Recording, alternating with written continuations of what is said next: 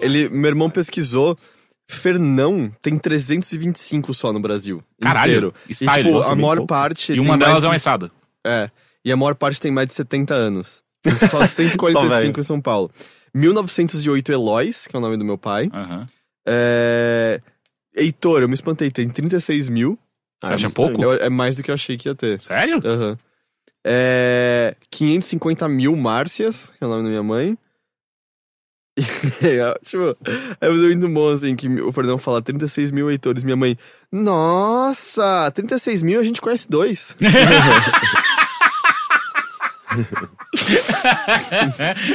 Ah, mas eu tava na, na balada nesse final de semana e de repente eu percebi que eu tava num grupo com quatro Henriques. E era um grupo de sete pessoas, sabe? Tipo, conversando. A gente ficou muito chocado, sabe? E, só que ninguém, ninguém fez amizade com ninguém. Aí eu, Eu fiquei muito chateado. Olha, olha que E um estranho. deles era eu muito fazer um gato, grupinho dos cara. Henriques, meu. É. Não, não, e um deles Imagina que engraçado isso aí na balada, meu, todo mundo junto. ser muito bom. Eu Aí alguém ia falar o Henrique, aí todo mundo ia olhar ao mesmo tempo É. ninguém ia saber do Quero que pegar o. Henrique. Ah, então tem que ser os quatro, hein? É, aí tá Ah. todo mundo pelado e aí, meu, é, quem passou, quem passou herpes? Não sei, foi o Foi Henrique. Henrique. Ah.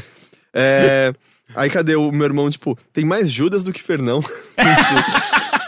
e tem 186 Hitlers no Brasil. Ah, isso. Sério? É. Nossa, Mas- mas não era proibido? Hitler, é, tipo, como as pessoas colocam Não era proibido? gente? É proibido? Não Eu- não- então, Aí tem 28 Nossa, é pessoas você- chamadas. Você não pode proibir alguém de colocar um nome. Ah, não, não, alguns nomes são. Eu É. lembro. Na Zap, a revista que me ensinou que mulheres se masturbam, Hum. é, tinha uma vez um casal que foi proibido de dar o nome pro filho porque era, tipo, 23 consoantes em seguida, assim. Viu? E, e aí eles Não, mas proibiram. é um pouco exagero. E aí e tem 28 pessoas no Ah, Brasil não, porque chamadas... Hitler tá suave, tá, tá ali, ó, tá na, na, na, na, na Ah, é um- razão, é um nome no que é racional. carregado de, Tem- de tem coisas atrás, significados, é. mas... 28 Bilus no Brasil.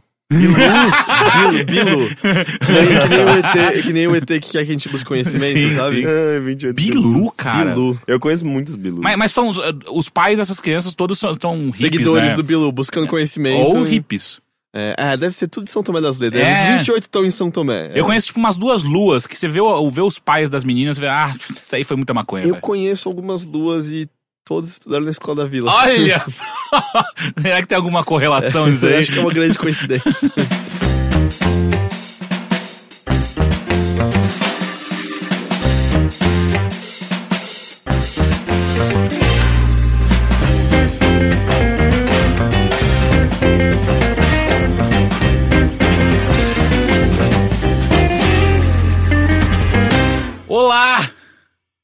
Sejam bem-vindos. eu achei, eu achei que faltou um ar ali no final. Faltou eu fiquei meio no final? preocupado. Eu achei que ia ser a sua última palavra. Olá! Imagina, imagina, últimas palavras de Caio Teixeira. Olá! Tinha. é, Eu não vou lembrar agora qual era o gramático, é, mas era um cara que estudei na faculdade um pouco, mas eu literalmente não lembro o nome dele. Uhum. Eu não lembro o que ele escreveu. Eu não lembro qual a importância dele. O único factoide que eu lembro da aula foi que ele tava, ele morreu escrevendo um livro e a última palavra que ele escreveu foi além. E ele morreu. é a única coisa que eu lembro. Maravilhoso. Mas este é o Bilheteria, o seu podcast de cultura do Overloader. Direto do além. Tudo bem Direto com vocês? Tudo bem. Tudo bem. O além, o além é frio, né? O além é frio? É. Eu nunca pensei em termos de temperatura no céu. Agora no inferno fica meio claro que tá Mas quente como lá. sabe que o além é o céu? O além, é, na verdade, é o vazio, é o, é o void. É o Sheol? É É o, o- limbo? É o limbo. É o Nirvana? É o, Não, não, Nirvana É o não. nada. Nirvana? Não, não. é o E nada, eu vejo nada como branco. É o E, e branco é frio ou é quente? Ah, é, eu vejo sempre o nada como preto russo. Preto O é o russo. preto? É aquele tipo preto que tá aquela, desgascado, camisa- é, aquela camiseta desgastada, sabe? É um cinza. É. eu- não, não é cinza. Eu É imagino. cinza. Não, não. Imagina assim: é um preto naquelas televisões antigas que não fazem preto de jeito, tipo aquele filtro meio de fumaça do Silent Hill, assim. É, é assim que eu imagino além. É um preto russo. É um cinza. Não é. Cara, cinza é outra cor. Silent Hill é cinza. Cara, olha a, a bolinha nos microfo- microfones que a gente tá usando. é cinza. Isso é cinza. Olha. Eu não tô usando uma camiseta. Olha, a camiseta do Matheus. Preto russo. Tá, tá meio russo. Pra mim é preto mesmo. É porque tá tá. botando, tem luz, É, mas tem seus olhos incidência não de luz, tem muitas quanto coisas. Rick, o dia que você entender de teoria das cores como eu entendo. Falou o mestre, o mestre da- das artes visuais. Cê- Eu te falei, né, como é que foi passar de um pedaço de The Witness. Foi mal, eu sei que esse não é um podcast de videogame. Tudo bem. É, é. enfim, eu não vou entrar em detalhes, mas tem. Um dos desafios envolve cores. Eu tava muito travado. A minha namorada falou: é, mas é só a teoria das cores. É do tipo, tal cor, mas tal cor dá tal cor. Aí eu falei: não, mas como eu vou saber disso? Ela, ué, tá aqui, ué, tipo lá, verde mais amarelo, dá o quê? Eu falei, sei lá, é ar- arbitrário, sei lá, roxo, marrom, não tenho a menor ideia. Cada hora que você mistura dá uma cor Ela, ela, diferente. você tá zoando comigo. Eu falei, não, como é- dá pra saber que cor mais cor da outra cor? Aí, coincidentemente, eu tinha comprado cola colorida pra ela há pouco tempo. Ela foi fazendo uma tabelinha e me ensinando. Ó, vamos lá, azul mais vermelho, dá o quê? Eu falei, não sei, grenar? Ela, não, Grenar? Você ainda foi pra cor mais escrota do Você mundo. podia ver no Google. É, então eu não sabia. E aí, ela, aí eu tenho uma tabelinha Mas você cheia não consegue imaginar? De... Não, não é, tudo é arbitrário, não sei. Não é arbitrário, Não, não é. é. uma soma de dois tons que dá um novo tom com base naqueles tons que Mas você não- já viu. Não é tipo um mais um, eu sei quanto que é um e eu sei quanto que é dois. e Pior logo- que é, que é bem, bem próximo disso. É. Não, mas tem que ter uma, uma noção de visualidade, assim, pra, pra conseguir. Eu sou analfabeto das cores. Eu não lembro mais, é tipo roxo mais amarelo da marrom, é isso? Sim. Roxo mais Sim. amarelo. Ah, certamente. Certamente, uau. É que depende do tom que você tá usando de cada um. É, sim, depende de muitas coisas. Ah, e aí eu depende também... da luz que tá, tá incidindo Eu sobre a lua. também as fiquei, cores, é, eu fiquei muito Não, mas vamos pensar no, no, no, no, no- numa condição... normal, que é, Como é que é? a luz amarela do sol. No CNP... Não é CNPq. No CNPJ. CNPJ. Isso, pe- pensa no CNPJ do Overloader. Se você coloca duas cores em cima dele, Fica marrom. é. Eu não tô sabendo. É, O que é e aí eu também, eu também não sabia que, tipo... Ah, qual é a soma de todas as cores? É o, é o, É o preto. branco e a ausência... É o branco? Então, é que muda... não, calma. É que Pera. muda quando é luz e quando é pigmento. Eu não sabia disso. Tipo, ok, ah, isso não, também é é verdade. mim. Não, a sim, sim. soma de todas em pigmento vai dar preto. E daí. Mas a soma de todas é em luz é branco. Ah, por que, que ninguém Mas, fez mas unificado quando, essa mas porra, quando sabe? você. É como que era? Tipo, se você coloca várias cores e gira, tipo, num pratinho, por exemplo. Num aí disco, você invoca o. Glomer, que vem de Não, ele fica, do ele fica branco, se eu não me engano. Ah, eu é? isso. Mas aí é luz, luz, isso faz sentido. É porque tá refletindo, né? A tá luz... Ah, misturando. tá, não, sim. Porque você tá vendo todas as cores É, muito rápido, sim, fica sim. branco, assim, porque a soma de- na luz é branco, a soma no pigmento é preto. Mas tudo muito rápido não é branco? Eventual... Não, eventualmente apaga e fica tudo Mas preto. é muito doido isso, né? Tipo, preto e branco é- é- são o. É a os- mesma os coisa. limites do espectro da- da- da- Ah. das cores, sabe? Ah. É legal. Enfim. Eu posso te pedir uma coisa, Rick? Hum. Tira essa mochila do, do seu Tá colo que parece que você tá indo embora a qualquer segundo. Você vai Ah, levantar pra e mim vir parece que embora. tá escondendo uma ereção. Se for isso também, se for isso, a gente vai ter que aprender a lidar, porque só tá me incomodando muito essa mochila no seu colo. É porque tinha um. Eu tava- tô carregando meu celular e ele tá preso na Mas coloca mochila. o celular em cima da mochila e não vai embora. Ninguém vai roubar aqui. Matheus, não rouba o, o Henrique. Eu já me apresentei? Não, então, eu tô aqui com. Heitor de Paula. E Henrique Sampaio. Tudo bem com vocês? Cara, sim, esse estúdio é incrível, porque no calor ele é fresquinho e no frio ele é quentinho. É? Sim, Eu hoje, tô- tá, hoje tá- eu tô, tirei meu casaco, tá ótimo aqui dentro. E engraçado, eu sou o cara calorento, tô bem de boa. Eu tô de blusa. Tá Ah. agradável. Não, é, tá uma delícia aqui.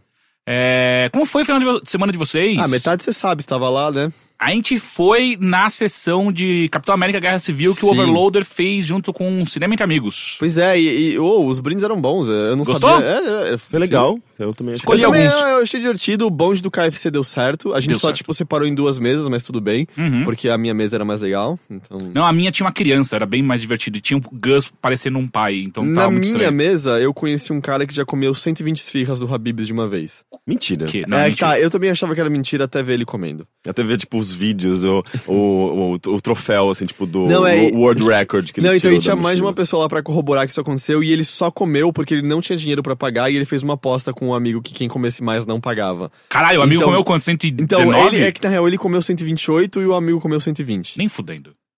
E, eles pagaram- e aí Pera, o pera, amigo pagou o cara, tudo. O cara fez, é, o cara fez basicamente o lucro do dia do, do Então, ah, Habib's. não, mas eu não sabia de uma coisa. No Habib's, você compra tinha 50, você creme ganha li? 50 de graça. Mas tinha creme? Caralho! Eu não sabia disso. Mas mesmo assim, 50 é, vai dar o quê? Uns 100 reais? É, não, filho. é, exa- eu tava falando, ô, com essa grana você comia comida de verdade ali. Exato. Mas você não tá entendendo, não tinha dinheiro, eu comi de graça. Eu falei, ah, ok, tá fazendo sentido agora.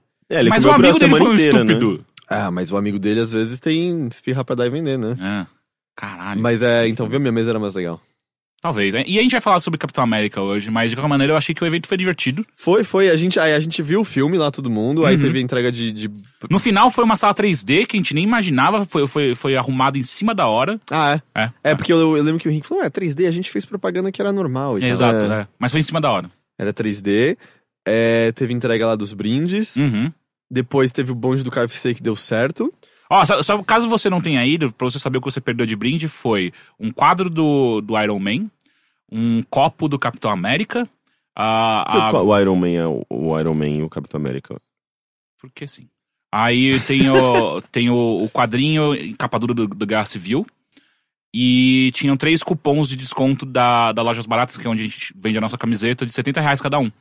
Então. Pô, que bom. E é, shoutouts pro, pro, Tipo, 500 reais em prêmios. Foi pro ganhador. Caralho, né? Sério? Ah, por aí. Eu não fiz as contas, mas acho que 70, não. 70, 70, mais os... 70 vezes 3. É, mais o 210 quadro, reais. mais o que que era o outro? 210 reais o caneca. ah, não, foi. Foi. Foram qua- quase 500 reais. Foram 450 reais, eu acho. Poxa. Mas é. E aí, shoutouts pro cara mais perto do mundo que a gente não sabia como sortear o brinde. Ele. É, pergunta quem é fora da cidade. Quem é fora da cidade? Ele, eu! e aí ele ganhou. É, é, parabéns, você foi, foi A sagaz. sua astúcia, a sua sagacidade. Exato, foi. Deixaria Ulisses invejoso. Olha só, é verdade. O Heitor traz boas referências clássicas, Uhum. né? Ah, enfim, foi muito divertido. Muito obrigado quem foi. Se você não foi ainda, nós faremos novamente. Eu só não sei qual filme ainda. A gente vai pensar a, a respeito. E, Ah. Mas enfim, o bonde do KFC deu certo e o bonde da barba deu, Deu meio... quase certo. É, Eles não- foram pro, pra barbearia é mas é, é, é que assim, a barbearia, o preço da barba é um caro normal, mas o cabelo era ridiculamente caro. É, não, o total era 140 reais. Eu falei, É, mas nem tipo, é, fudendo. nossa, na, vai. na Vila Maria, no Mingo, meu, meu barbeiro perneta, 20 reais tudo. Aí eu... É, eu- mesmo, tipo, num retrô da vida que é caro, não deve ser. Exato, não, aí eu só fiz a barba cara mesmo porque era aniversário da minha namorada, eu já tava lá e tal. Aí eu sei bonito que o Isidro... verdade. Obrigado, ficou boa, né? Uhum. Aí, mas assim, ficou, eu achei que ficou boa, mas não ficou tão boa quanto a primeira vez. O barbeiro que eu peguei da vez Ah. de antes era, era melhor. Porque esse daí no final eu tive e falou, oh, tá meio mais alto aquele. É verdade, ele foi corrigido. Não é meu trabalho, cara, ligado? Você tinha que olhar e saber, enfim. É. O Isidro fez também, mas eu não consegui ficar até o filme que eu já tava atrasado. E o resto da galera desistiu, né, do bonde da barba. Uhum. Ah, eu achei caro pra caralho, daí eu desencanei. Mas foi divertido, foi, foi um bom dia. Foi, Foi bem legal. Inclusive, eu saí de lá e fui pra, pro Lago da Batata, porque era do lado. E não tinha gameada ainda. Tipo, era- ia Quê? começar. Não? Não, ia começar uma, tipo uma hora depois. Eu falei, ah, não vou ficar aqui esperando. Eu fui pra casa dormir e nem fui pra gameada. Você já tava lá! Cara, É e você, porque- fez, você fez uma puta propaganda, eu fiquei muito afim de ir. Eu, Então, Porra, não tenho sim, nada eu- pra fazer é, agora, Mas é que porque, eu tipo, eu tava sem bateria do celular, minha bateria não dura nada, e daí eh, eu não, não ia ficar esperando, tipo, arbitrariamente, assim, as pessoas. Porque, tipo, eu não sei quem que ia, não, eu não ia conseguir agendar nada com ninguém, sabe? Daí eu falei, ah, vou pra casa, depois eu volto aqui. Óbvio que eu dormi, daí. Mas, tipo, você já tava lá e É. você tinha um shopping pra matar tempo, nada... Mas eu. Como você mata tempo sem bateria do celular, cara? É, é que- é desesperador quando acaba a bateria e você tem que combinar alguma coisa Eu, com seus eu amigos. acho que tem coisa lá. no shopping que recarrega seu celular. É, isso é. Mas. É, e tinha PB Kids. Quem precisa de bateria quando tem PB Kids? Tem, tem uma livraria, dá pra você sentar lá dentro e ler um livro. Livro, tem boneco lá que eu vou ler. Mas eles não vão deixar você brincar, o boneco tá dentro da caixa. Eles é um deixam, inferno. é só pegar uma criança ali do lado e tipo, não, ele tá comigo, vamos brincar. E aí pronto. Ah, enfim, Mas e o filme, gente? a gente vai pro filme direto então? Vamos, Sim, então tá, tem então vamos pro outras filme. coisas serem ditas? Não, não, não só ia Não. perguntar se vocês tinham feito mais alguma coisa. Aí que as outras coisas eu acho que não. Não, não, cabe, convém? Não, convém. Esse ok. podcast tem que ser maior pra... Pra quê? de 30 anos. Pra... Então você não pode participar. é verdade, tchau. É, então tá, vamos, vamos pra parte de filmes então, direto.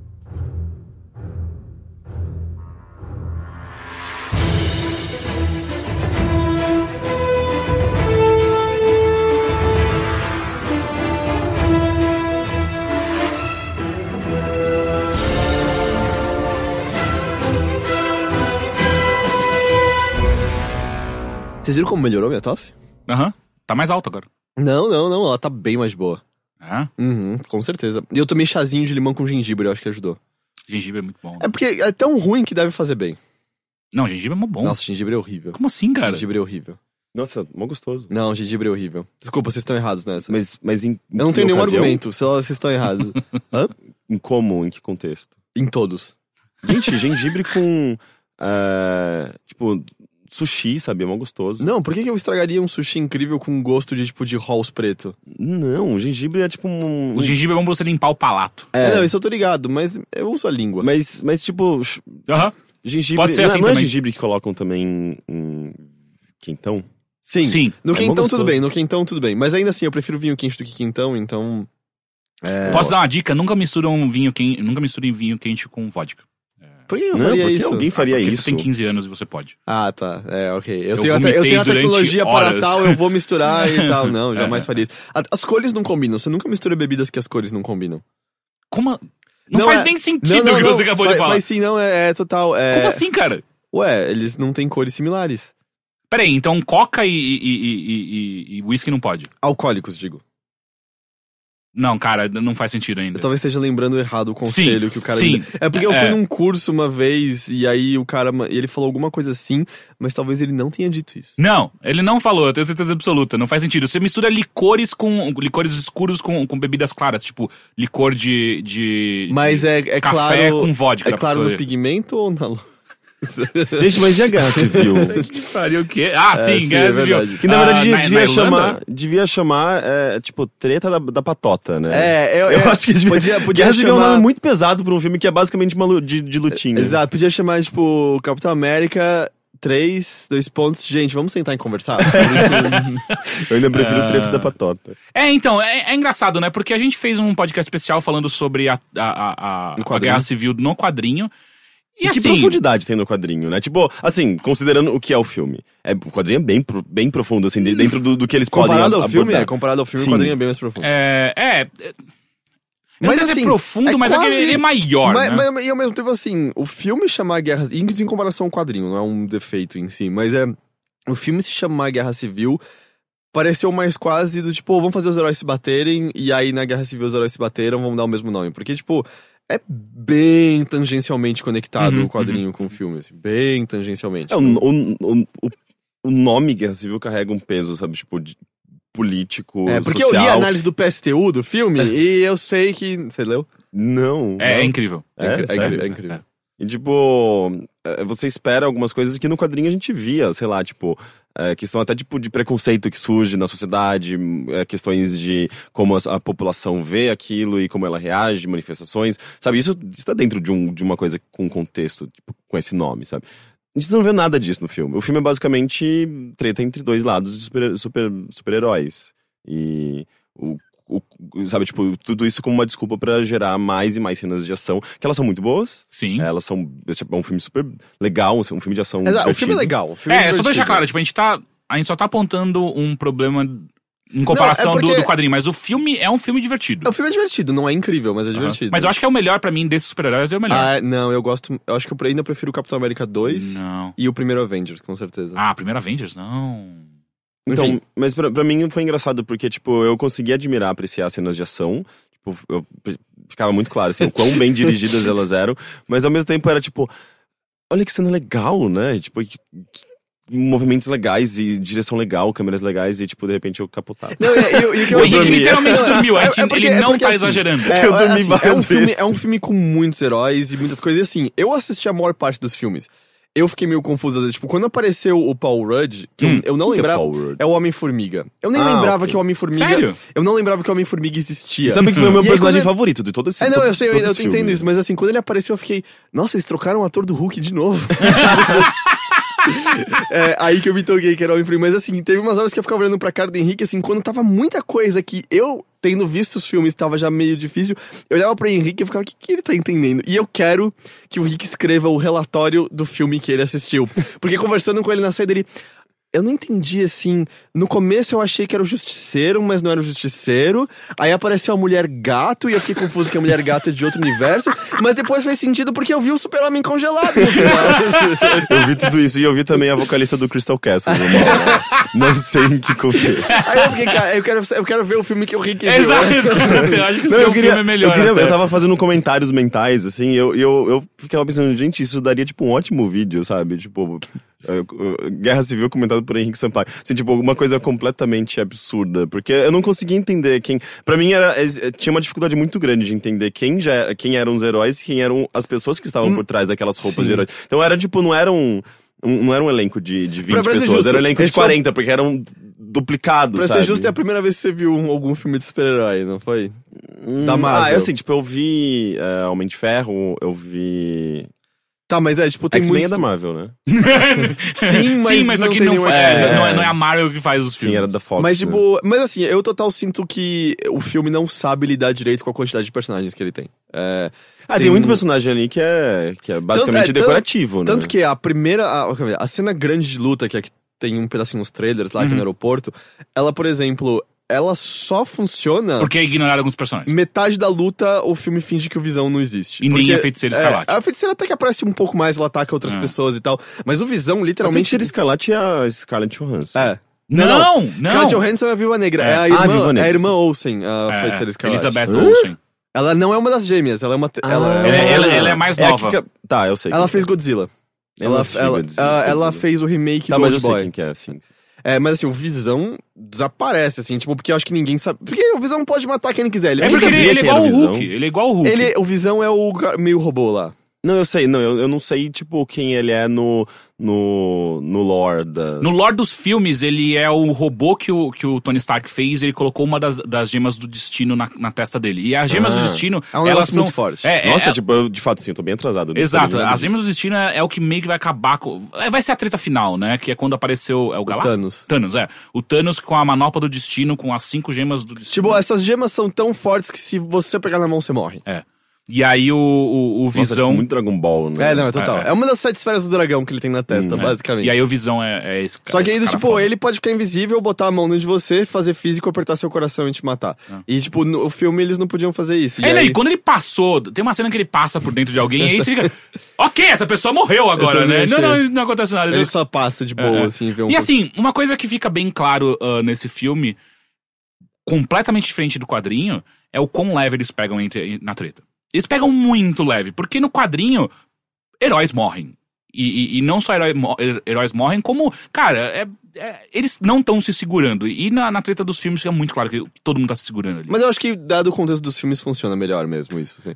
Eu sei, mas aqui aí, aí- aí entra na, na, na- na dissonância que a gente tava Você comentando não do sente nenhum né? peso na Exato, luta em si. exato. É... tanto que tem uma hora que tem dois personagens se batendo e, e aí um vira tipo, oh, a gente tá, a gente é amigo ainda, Uhum, né? é, você tá segurando socos, né? É, é. Não, você não sente nenhum peso naquela Exato, luta. exato. É. Então, é Mas- meio triste só por causa disso, ainda mais se você lê o quadrinho. Se você não lê o quadrinho, você vai achar da hora. Mas eu sinto que eles, no, no geral, assim, tipo, a, a solução. Eles não. Os diretores não sabiam como. É, é muito herói, é muito personagem. Tipo, é, é muito mais do que no primeiro Avengers mesmo, sim, né? sim. É, e é difícil mesmo você conseguir. E ainda é um filme que tá introduzindo dois novos heróis, né? O Pantera Negra e o Homem-Aranha. Cara, mas te A falar que Mulher eles... Gato e o, É. o Homem-Aranha. Mas eles, eles fizeram um, um melhor trabalho introduzindo o Homem-Aranha do que todos os filmes Mas já sabe por que, que eles fizeram um bom trabalho? Porque Nossa, eles eu não precisam.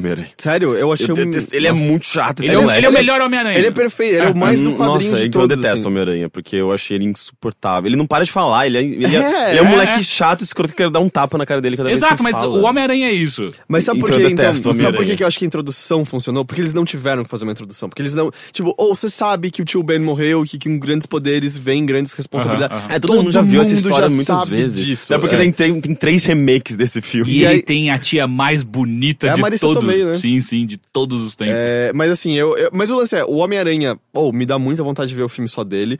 Parece incrível.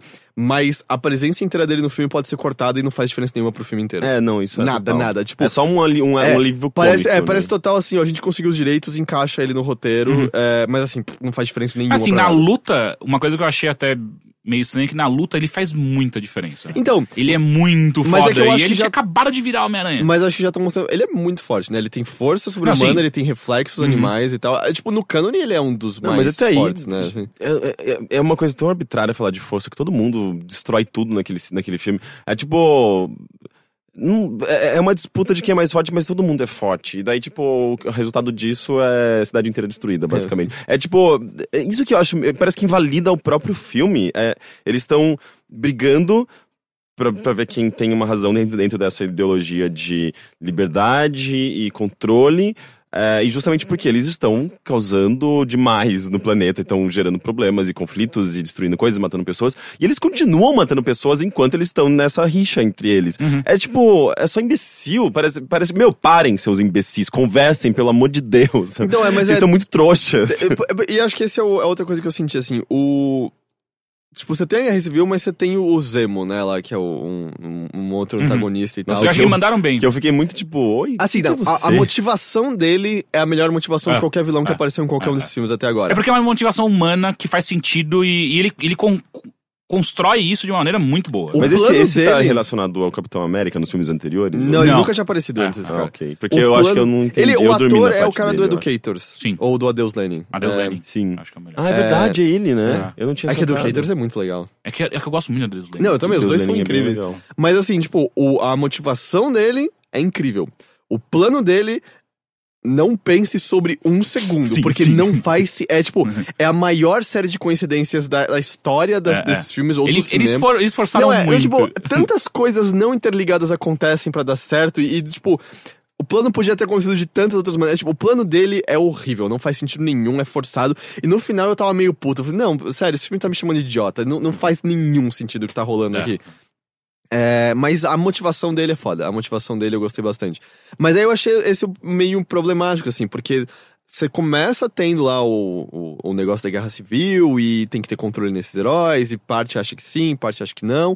Só que aí você entra o lance do Zemo, e aí a impressão que eu tive é que são dois roteiros incompletos dentro de um só. é quase assim. como ele, como se o primeiro roteiro fosse esquecido depois de um É, tempo. de- exato, a guerra civil perde importância, e o lance é, eles acabam, tipo, o filme, o filme de heróis, eles têm que se bater.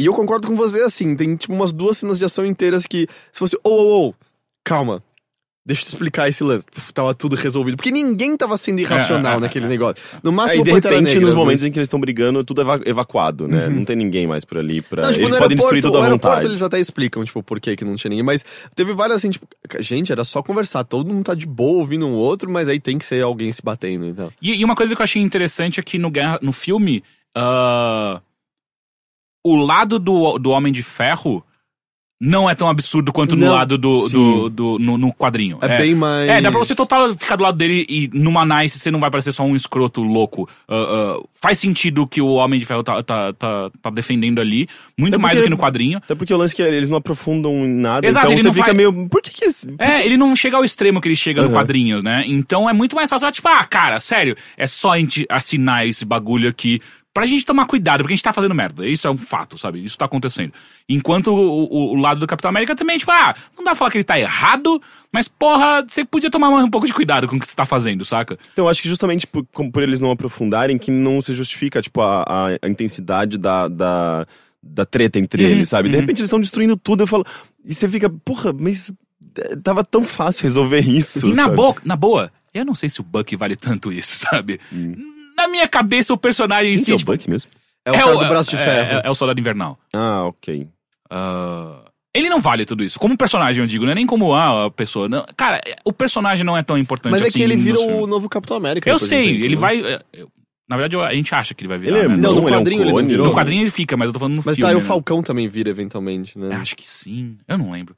Ah, mas enfim, ele. Eu acho que não vale tudo isso, cara. Essa treta do jeito Ah, que não, é mas, feita. mas, cara, dada a personalidade do Capitão América, eu acho que faz sentido. Sei, Tipo, é o cara. Buck, é o cara que ajudou ele, é o cara que acreditava nele, o melhor amigo da infância, parará. o único elo dele com a época dele e tal. Sei, cara. Não, mas é. E tem, é- e tem uma coisa que eu percebi, assim, tipo, eu- se bem que isso é comentado no filme em um momento, eu acho, um personagem só, que eu acho que é justamente o. aquele que é meio android, meio. o Visão. É, ele, ele fala. Mas parece que todo mundo é motivado por vingança, sabe? E você fica. Gente, que coisa Mas- ba- ba- ba- barata, sabe? Tipo, vamos, vamos explorar Mas é, mais. isso eu achei muito roteiro. bom, assim, porque terminou, eu tava conversando com o Rick, ele. Nossa, mas todo mundo só quer se vingar nesse filme. Eu falei. Bom, o nome do grupo é Vingadores. é... Começando assim. Sim, mas assim, tipo, eles são heróis, eles deviam ser motivados por um, por um bem maior, uma, uma razão menos, meio, menos egoísta e uma coisa mais geral, assim, e, e eles parecem que só, eles só olham pro próprio umbigo, sabe? Mas é, é, sei lá, é um, é um filme. O roteiro é problemático, eu acho que essa é a principal coisa. Tipo, o filme é divertido, as cenas de luta são legais. como Homem-Aranha é desnecessário, mas ele lutando é da hora pra cacete. Meu, E- tem uma cena que as pessoas saem correndo por uma rua movimentada. Eu, eu ficava, gente, o que tá acontecendo? Virou Sonic, Eu assim. também fiquei confuso. Eu falei, ah, todo mundo tem super velocidade, eu não sabia. Porque o filme tem até um efeito, todo mundo tá. Sim, eu, eu Eles achei, claramente correndo uma esteira, né? eu achei cômico, de repente eles pegam um carro, eu falei, mas por que, que agora vocês pegam um carro? Vocês vocês estavam correndo na velocidade dos carros. E é, é aquele negócio, pô, vocês estão correndo tão rápido assim, por que, que alguém simplesmente não para e vai na, vai na contramão? Porque vocês vão pegar todo mundo de surpresa, ninguém vai esperar que isso vai acontecer. Eu achei aquela cena muito engraçada. Mas é. O Pantera Negra me parece ser um personagem legal. Sim, sim. Mas Eu gostei também- do ator. Eu perguntei pra umas pessoas se existe alguma história icônica do Pantera Negra, sabe? A piada mortal do Pantera Negra. Pelo o que me- as pessoas que entendem de quadrinho com quem eu conversei falaram, tipo, não. Mas é. É que aparentemente ele é o Batman mais foda que o Batman. Ah, é. Pelo que me falaram, é. Ele não Ele- tem superpoder. Ele só é um cara muito treinado. Acho que sim. É por isso que ele é tipo Mas meio que ele o saiu Batman. correndo que Só que ele tem, ele tem mu- muito mais dinheiro que o Batman, porque ele é dono de um reino inteiro, né?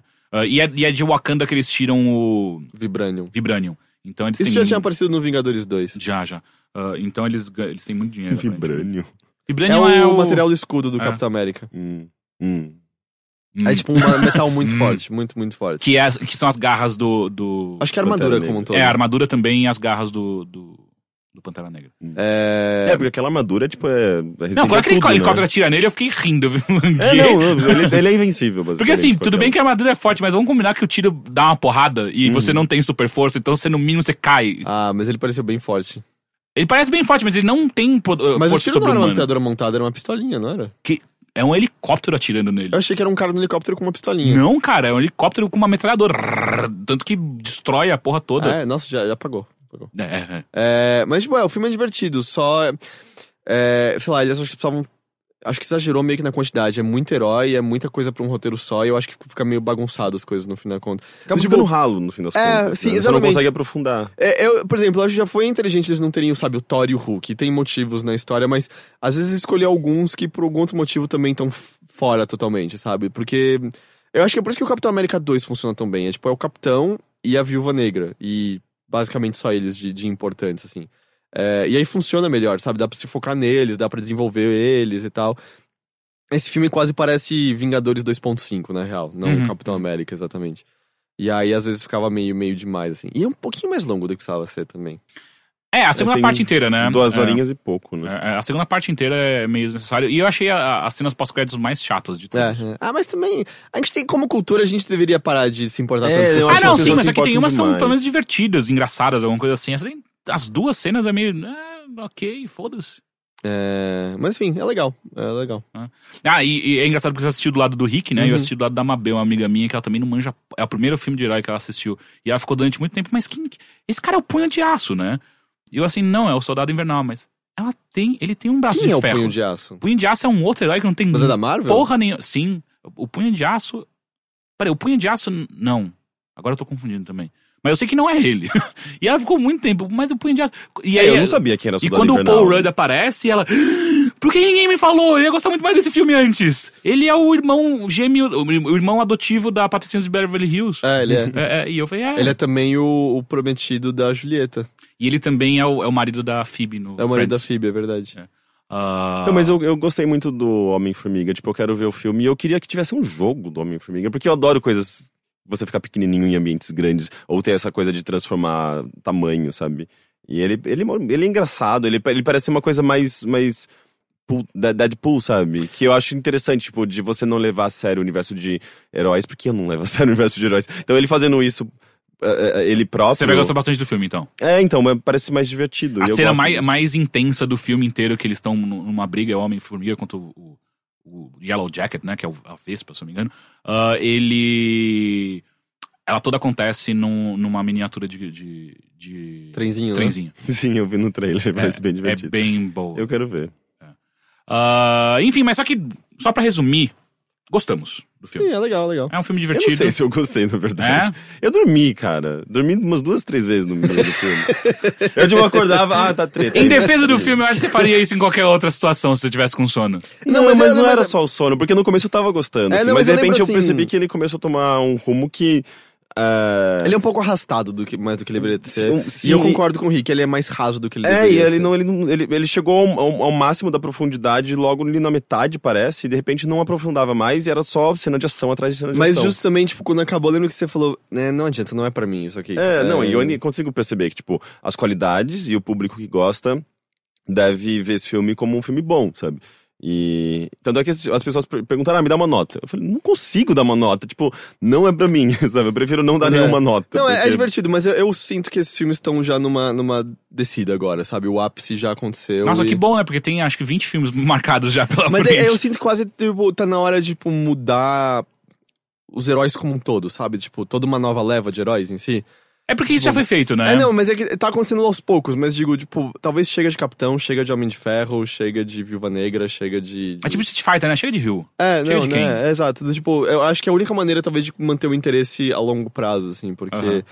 Tipo, é meio que a mesma coisa já, um pouco. É por isso que eu acho que tanto Guardiões da, da Galáxia quanto, quanto Deadpool, ah, eles fizeram uma diferença muito Sim, boa. nossa, né? o mudou Guardiões da Galáxia né? tá bem mais animado. É, né? exato. Tal qual a primeira vez que apareceu o, o Batman novo, né? O Batman novo foi uma diferença completa em Você filme. tá falando do Christian Bale? É, é, é. Então eu, eu, eu acho que foi bom pra caralho, mas eu acho que também acabou aquela, aquela área, aquela, aquela, aquele estilo de filme de herói, né?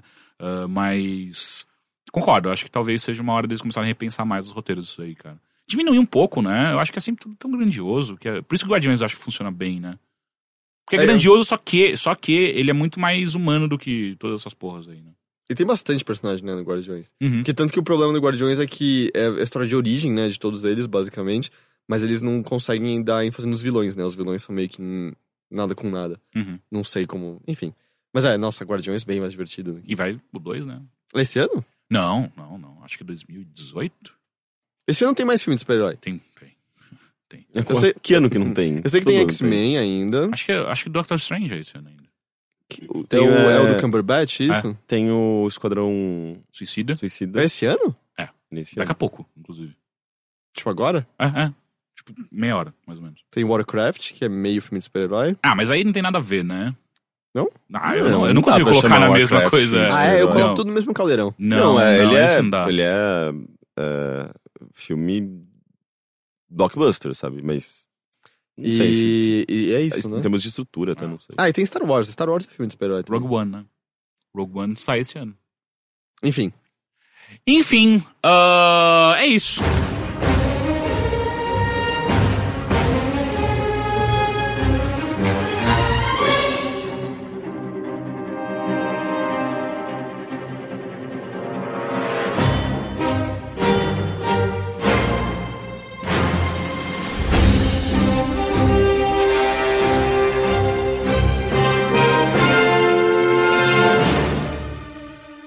Henrique, Olá. além de guerra civil, o que, que você fez de bom nessa última semana? Minha vida não tá muito cultural, eu acho. Não? Tipo, ah, eu fui em festas, eu tive um date.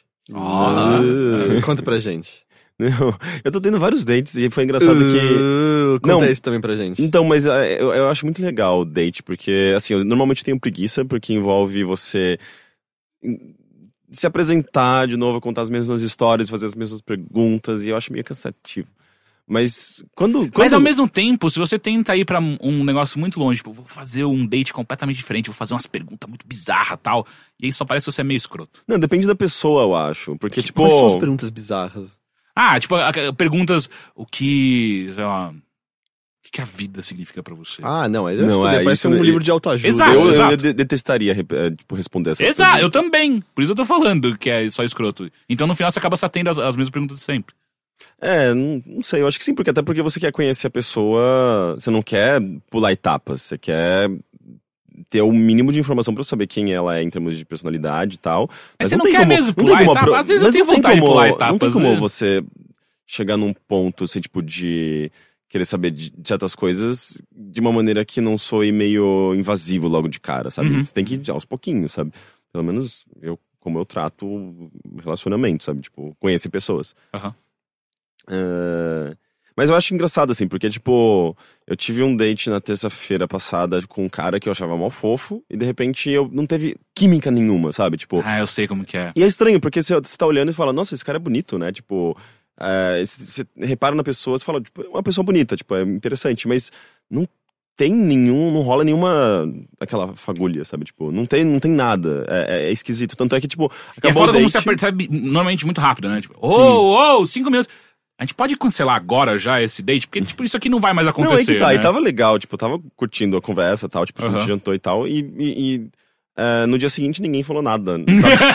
É, eu acho que é um, é não um teve troca de indicativo, é um mensagem, bom- sabe? É, eu acho isso, isso bem esquisito. E de ontem foi, tipo, meio que. Ah, um cara simpático, não sei o quê. E de repente você percebe que tem uma química, sabe? Tipo, é. Eu, eu acho interessante isso. É uma coisa que é meio inexplicável, assim. Você não sabe necessariamente por que isso tem essa diferença, sabe? É, mas eu acho que também tem uma questão dos dois lados, né? Tipo, se um lado não, não, não tem um interesse tão claro quanto o seu, já desequilibra e você não vai investir, e daí, tipo, rola essa coisa, essa. Fica esse gap, né? Uhum. É, enfim, mais dates. É o que, é o que- o que minha vida tem sido ultimamente. É. Mas tá divertido, pelo menos? Sim, sim, eu tô me divertindo. Ah. É, é engraçado, eu parei de fazer terapia, porque Hum. é uma questão de grana mesmo, mas eu, mas eu gosto bastante. Mas é, eu- esses últimos meses foram bem, bem interessantes, assim, para mim, tipo, de autodescoberta mesmo, em relação a, É o que eu procuro agora que eu tenho, tipo, 30 e poucos anos. 31 Cara, anos. 30 e poucos, você tem 31. 31 é 30 e poucos. Sério, sério. Você chega, na, você chega aos 30 anos, você começa, tipo, a atingir uma certa maturidade e olhar pra trás tudo que você já fez e tudo que você já viveu. É engraçado E- que a sociedade pe- espera que a gente faça isso com 20, Você já né? pensou que Mas daqui a bem. 10 a gente tem 40? Para! Sim, por isso mesmo que eu E não é a fico gente, é só eu e o Henrique. Você vai ter 39. É, mas pior ainda, vocês já vão estar lá, tipo, foda-se, não vale a pena, e eu vou estar desesperado porque eu tô chegando, não, não, não, não. Mas muito louco, né? Parece que falta algo entre os 30 e o 40, né? A gente vai fazer, tipo, Brimpre e aí 40, sabe? Brimp, É. pode ser. Eu, eu, eu tava pensando nisso nesses dias. Eh, eu consigo pensar muito em, em blocos de cinco anos da minha vida, sabe? Tipo, o que eu fiz nos últimos cinco anos. Eh, e antes desses cinco anos, no que eu fiz, fiz no- nos- nesses cinco anos anteriores. E eles representam coisas bem específicas, assim, tipo, de momentos da minha vida, coisas que eu estava fazendo e admirando naquele, naquele, naquele período, ou eh, explorando naquele período. E eu já percebi que, tipo, explorei várias coisas e eu meio que já passei por elas e eu não preciso mais voltar àquilo, sabe? Tá, tipo, teve momentos na minha vida que eu tava experimentando um pouco de tudo de droga, sabe? Tipo, ah, eu experimentei um pouco de tudo. Porque eu queria saber o que era, qual era a pegada e se eu curtia ou não. Parece eu no relógio da Fini do Eldorado. Eu preciso saber um pouco de tudo. Hoje em dia eu só pego os gummies. E eu acho que, tipo, é, sei lá, é um momento da sua vida, sabe? Você- quer, você quer conhecer coisas. É, uma coisa que falta, eu acho que eu quero explorar ah, em algum momento, mas aí entra uma questão de grana também, é viagem, sabe? Eu quero viajar um dia sozinho e conhecer vários lugares e ter essa experiência. Porque eu acho necessário até, sabe? Tipo, é uma coisa, é um enfrentamento que você tem, porque envolve um pouco de coragem de você viajar sozinho e é, ir para lugares que você não conhece sozinho, se envolver com coisas, experiências, se abrir a novas experiências sozinho, e isso envolve conhecer gente, socializar e, enfim.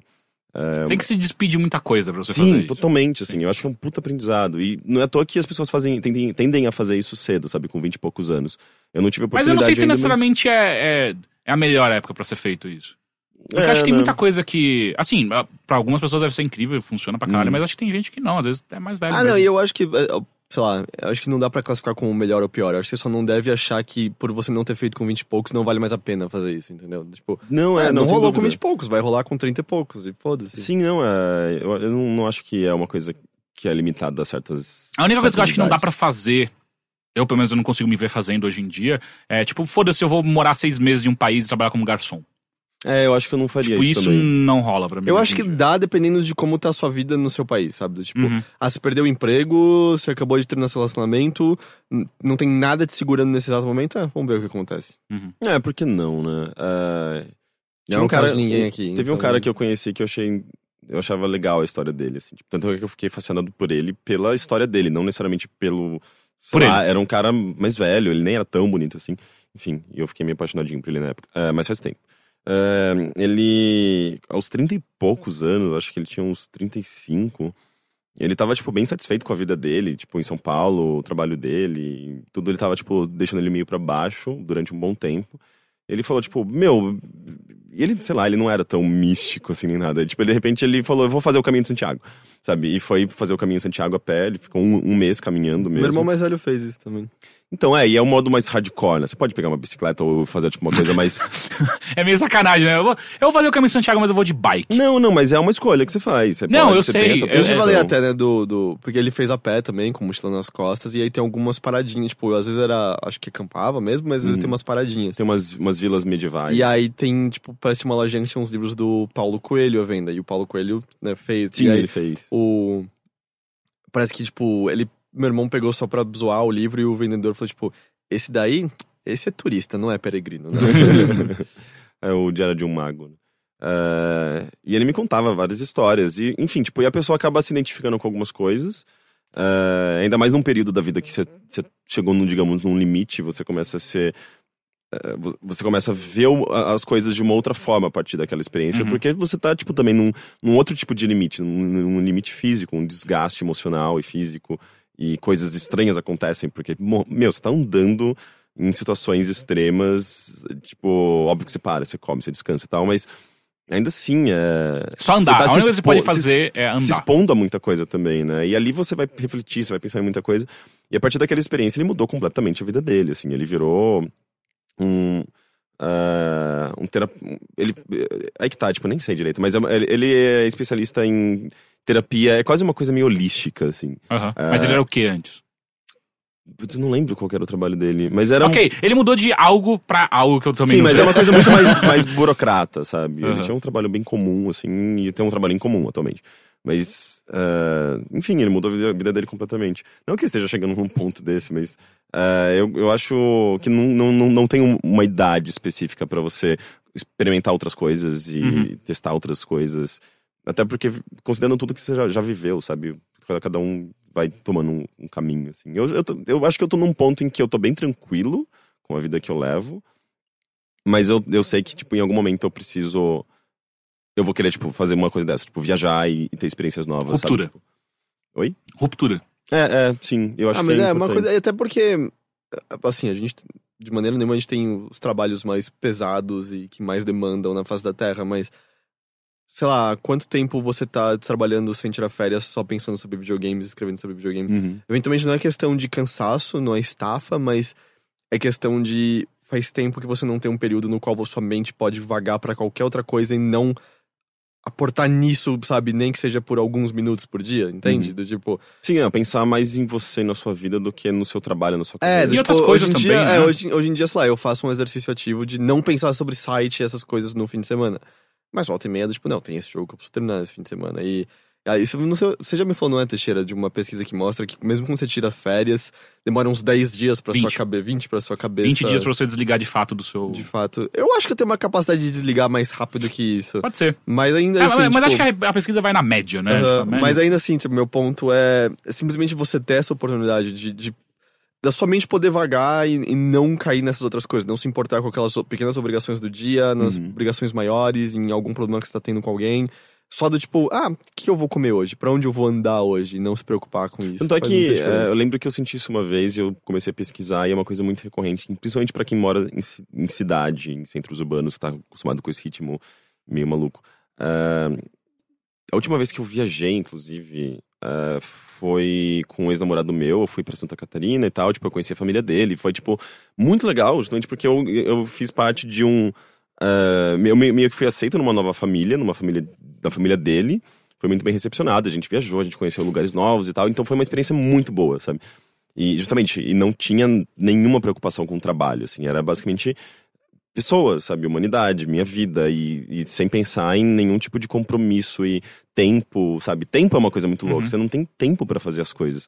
E, e daí, de repente, quando eu voltei pra São Paulo, eu fiquei mega deprimido, sabe? Porque, tipo, voltei àquela vida regrada, no qual eu tenho compromissos, eu tenho responsabilidades e eh, eu não posso. Eu não tenho mais essa, essa experiência de liberdade que eu tinha então, sabe? Eu até tenho, na verdade, mas em, doses muito menores, sabe? Você coloca em perspectiva as coisas, né? É bem diferente. Sim, e daí eu, eu lembro que eu fiquei muito mal, assim. Eu lembro que eh, na mesma época, foi tipo, era uma época também de, de- de, eh, das pessoas voltarem a trabalho, era fim de ano, então, aliás, começo de ano, então as pessoas estavam voltando das férias e tal, desse período, né, tipo, de, de recesso. E daí, tipo, na época justamente saiu em algum, algum, algum site publicou um texto sobre como as pessoas se sentem mal nesse começo do ano, por- porque elas saem dessas experiências de liberdade e voltam às suas vidas ah, ah, controladas, Uhum. sabe? E, e é muito comum as pessoas ficarem deprimidas nesse período, sabe? Porque elas perdem esse, essa Mas não, é total entendo. Até porque você tá saindo de um momento que. É meio que lazer puro, né? Você tá num ritmo Uhum. e aí de repente você volta pra aquele ritmo regrado que tem coisas específicas. E é, e é muito E, louco. e- é engraçado, né? Tipo, que eu lembro que nesses tinha dias que eu ficava meio, nossa, parece que eu voltei aos 10 anos, assim, que eu não tenho tipo uma coisa urgente a ser feita, imediata, sabe? A gente sempre tem coisas imediatas a serem feitas. Eh, e, e ali era meio que, nossa, se eu quiser eu posso ficar deitado nessa rede. Eu, tipo, não tenho que pensar em nada, sabe? E parece que eu precisava um pouco disso também, às vezes. Mas eu entendi. E eu acho que eu lembro, uma das coisas que mais animava era a sensação tipo, de tristeza quando o domingo tava acabando, sabe? Tipo, meu Deus, a segunda-feira vai acontecer. Vai voltar ao semana, ritmo normal. A semana inteira vai acontecer e tal. E, e eu não quero fazer essas coisas, eu não quero. E, tipo, eu só parei de ter isso totalmente com, quando a gente fez o Overloader. Tipo, a primeira vez, ah, não, é segunda, de boa. A gente vai gravar umas coisas, vai ser divertido. E... É, o lance é, você gosta do que você faz, sabe? Tipo, você, você, você Tipo, tá ainda tem obrigações, ainda tem algumas familiar. coisas, mas foi a primeira vez, ah, não, tudo bem. Dani. Uhum. Até porque a gente tem a liberdade entre os três de tipo, oh, hoje, de boa, eu não tô funcionando direito, eu vou pegar mais leve. Não, tudo bem, a gente compensa aqui de outra forma. Que é uma coisa que eu sentia falta no ritmo de outros lugares, às vezes, sabe? De tipo, você ter o direito de. "Oh, hoje é um mau dia pra mim. Foi mal, eu compenso em outra hora, mas hoje é um mau. Porque todo mundo tem maus dias, que são aqueles que.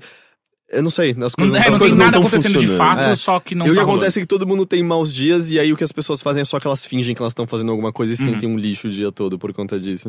É, tipo, Mas a- acho que também depende muito do, do, do, do clima em onde você trabalha, né? Tipo, eu acho que isso é muito em empresa é, é tradicional, né? Eu acho que tem várias empresas hoje em dia que estão mudando bastante essa, essa cara. Mas é, é, é... é engraçado, eu nunca tive essa coisa de ah, hoje é domingo, puta que pariu. Ou então tô voltando de férias, que triste. Eu nunca tive isso porque. Sei lá, pra mim sempre foi. é, é, é, eu, eu trabalho desde os 16 e pra mim sempre foi o normal, sabe? Tipo, ah, vou ter essa época aqui de, de, de, de férias e depois a gente vai voltar ao normal e tal. Então eu nunca tive muito essa treta. Assim, tipo, a gente acaba se acostumando, né, com Uhum. a volta ao trabalho e tudo mais. Mas eu acho que eu também fazia tanto tempo que eu não tirava férias. Aliás, nem, não era nem férias, né? Tipo, era um recesso só. Uhum, uhum. Tipo, Não, férias, férias mesmo, eu acho que eu nunca tirei na minha vida, talvez. Não? Eu não me lembro de, de, de, ter trabalho? Não, não, não, você já tirou. Já? No já, Índia eu nunca já, tirei. já, já. Eu Não, acho- tirou. Ah, eu lembro que eu tirei Tirou uns sim. 15 dias. Sim, Tirou. me lembro de. de Tirou que você 15 dias. vendeu alguns e, e- e tirou só um pouco. Eu vendi? É, você vendeu, você vendeu 15. Que na verdade não poderia, mas enfim. eu É porque eu não era nem CLT, né? É. É, eu acho que eu me lembro disso. Uhum. Então, mas. Eu nunca ah, É, é porque eu lembro que eu dei. Eu dei férias pra você porque o Raine. ah, vocês como CNPJ e aí até, tipo, foda-se, eu não vou nem avisar pro RH que vocês não estão trabalhando. É, até porque o IG era uma coisa É, muito a gente- Porque ele ia parar a de pagar, podia- ia parar de te pagar. É, a Sim. gente podia fazer isso. Mas eu, É. eu nunca tirei férias de trabalho. É, mas é bom. Um amigo meu tirou, ele foi pra Lisboa hoje e volta daqui a um mês. Eu fiquei, uou, eu queria muito fazer isso, sabe? Tipo, inveja. Então, uma coisa que eu tô programando fazer agora no começo do mês, quando, quando a gente receber, é. Eu vou tirar um final de semana pra viajar sozinho. Tipo, eu vou Uhum. pegar meu carro, eu vou pra algum lugar. Eu não sei ainda, tô programando lugares. Pegar um lugar bem barato, assim, só pra sentar e desligar um pouco de São Paulo. Porque isso é um bagulho que começou a me afetar muito depois dos meus, sei lá, 25. Que é São Paulo me estafa hoje em dia. Antes era, caralho, da hora, eu adoro morar em São Paulo, é demais, tem sempre alguma coisa pra fazer. E hoje é, ah, tem tanta coisa pra fazer, eu não quero fazer nada disso, Sim, eu quero é. fazer o exato oposto de tudo isso que tem pra, pra mim. aqui. Porque, tipo, ah, hum, chega o final de semana, você continua pilhado, na verdade. Uhum. Só que é uma pilha é, da Errada. cidade, né? Porque a cidade em si, tipo, tem, ela te oferece muitas oportunidades, tem muita coisa pra ser feita, mas às vezes você simplesmente quer se desligar um pouco. E estar no ambiente urbano, você continua. hum, Mesmo que você esteja em casa de boa, mas você tem que ser na- naquele, Uhum. naquele ambiente é, acelerado, sabe? É legal você ir no campo e simplesmente tem outra vibe, tem outra pegada, tem outro cheiro, outro. É, é completamente diferente. É engraçado, eu tô no extremo oposto de vocês. Assim, há um ano eu lembro que eu voltei, tipo, pensando, meu Deus, eu não aguento mais essa cidade. Agora eu tô não, todo. Não, vamos sair, vamos sair. Balada, vamos, vamos de novo pra balada. Balada da hora. Não, vamos comer, quero comer coisas diferentes. Você tá jovem, você voltou a ser Eu acho que eu jovem. vou ter ser Então, jovem. eu, eu, é Eu o só ritmo queria, da tipo, minha vida, na é. verdade. Por isso que eu gosto muito de São Na Paulo. verdade, mas meu controle quando eu saio de atual- São Paulo, eu acho que é, tem uma, uma descarga, sabe? É, meu controle atual tá sendo mais do tipo, tá, tem esse X dinheiro. Eu prefiro comer uma coisa da hora, beber isso aqui nessa festa e tal. E aí esse é meu único, meu Uhum. único malabarismo atual. Normalmente eu prefiro comer algo da hora. É, eu fico nessa, nesse time. Por isso você não tá tão jovem assim, né?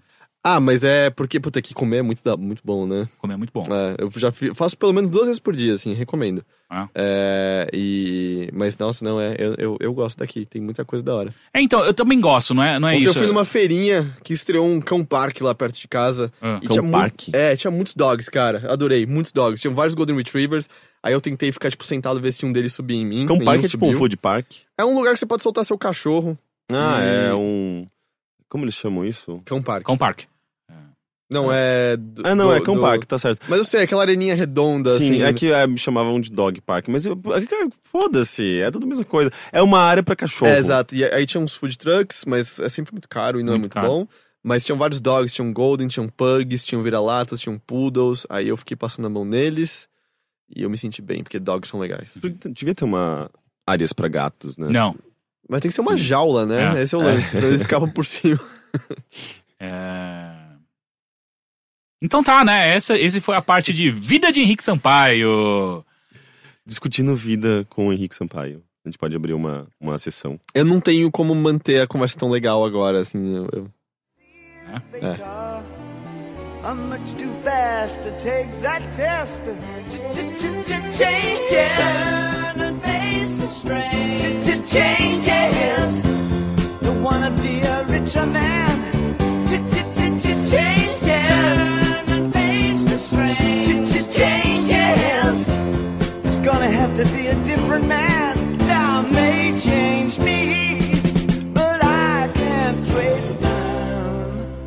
Heitor, Eu não tenho coisas pra falar da minha vida, não. exato. Como é que você sai agora depois do Luis C.K.? É. Puta, caralho. Eu, eu acho que eu entendi um pouco agora, Né? é verdade, sim. Como que você faz Tipo, agora? Você tá é, no palco, assim, e agora? de verdade, assim, se eu tivesse no palco, acho que a única outra maneira que eu encontraria seria falar algo muito triste. Tipo, eu não pro ia, exato é, oposto do Exato, espectro. eu não ia tentar ser. Conta pro- uma história bem bizarra. É, eu não ia tentar ser o profundo, eu não ia tentar ser tocante, eu ia só tentar ser muito triste. Eu muito, contaria uma história triste. bem bizarra, assim, porque, tipo, ia chocar as pessoas. Eu não tenho e histórias ia... bizarras, minha vida é normal. Não, deve ter algum, acontecido alguma coisa bem e bizarra. aí, essa Tipo, alguém se tática. cagou no corredor, qualquer Eu coisa sou do tipo. Teixeira na escola, ele contou semana passada. Eu não me caguei exatamente, mas tudo bem. É, mas é, eu, eu posso falar de uma história em quadrinhos. Eu é vou ser, cultura. e sabe que é melhor? Eu vou ser ainda mais superficial que você quando eu vou falar a minha Você fala de coisa. um filme de terror ruim. É, não. Se bem que dá pra falar, mas não era isso que eu tinha pensado. É, se for pegar, tipo, o Teixeira deve ter uma lista, assim, de filmes de terror. E, e o pior é que eu não tenho nenhuma análise pra fazer, porque eu não entendi essa história. Qual que é, pelo menos? Ela chama Remy. Foi Remix. desenhado pela Julia Bax e escrita pelo Diogo Bersito, se eu Hum. entendi. E é uma, é uma história assim, começa num dia normal, tem um garoto voltando, parece que da escola e tal, e ele tá arfando no meio do caminho, muito, muito. Aí ele chega em casa, meio ah, cansado e tal, e aí tem uma moça esperando ele em casa, parece meio que a dona da casa, ele tá alugando um quarto, e ela vira e fala, tipo, ah, você correu, né, sabe que você não pode, é só bronquite, você tem que levar as coisas mais leves. Aí ele, tipo, para pra descansar um segundo, ele lembra, ah, não, aula de francês, eu tinha esquecido. Aí ele sai correndo pra ir pra aula de francês, não ouvindo o que a moça falou. E aí no meio da rua ele começa a arfar mais, arfar mais, e ele cai morto no chão. E aí ele acorda num, num outro plano, num outro lugar. E aí ele começa a sentir o, o, o- arranhar do peito dele aumentando, aumentando, aumentando. De repente ele vomita um gato de dentro dele. E aí o quadrinho é meio que ele conversando com esse gato, que era a bronquite dele, que vivia dentro dele a vida toda. E ele passando por, por um plano pós-vida e vendo coisas diferentes e conversando com esse gato, tentando entender o que tá- ele tá vendo, ao mesmo tempo em que ele tá tentando de alguma forma. é, Não exatamente se vingar, mas sacar por que, que ele teve essa vida com bronquite tão limitadora. Tipo, o que isso significava. Nossa, mas ele morreu de bronquite? As pessoas morrem de bronquite? É, tipo, Acho acho que ele sim, correu né? muito, enfim. Eu, eu tinha bronquite quando eu era... Mas não forte, provavelmente, né? Não, não sei. Tipo, foi bem temporário, isso que eu achei, achei Qual a diferença entre porque bronquite e pneumonia? Pneumonia é uma infecção, É uma infecção. do seu pulmão. Hum. A bronquite, ela, é uma- ela é meio limitante, mas ela não é uma coisa... Ela é meio, meio recorrente, mas É. ela não, é, não é intensa como a pneumonia que se te derruba, É, sabe? acho que a bronquite é a capacidade dos seus brônquios de é, é, receberem ar. Sim. Porque meu avô, ele sempre teve bronquite e ele tinha várias vezes que ele, tipo, ele caía não conseguia respirar. Ele precisava de. Caía não, assim, ele ficava sentado, precisava da bombinha pra respirar de novo. Senão não. Então, eu, nesse período que eu tive, foi tipo, sei lá, foram algumas semanas ou um mês. Eu lembro que se eu corresse, eu ficava, sabe, arfando com uma dificuldade de respirar, assim, era bem estranho.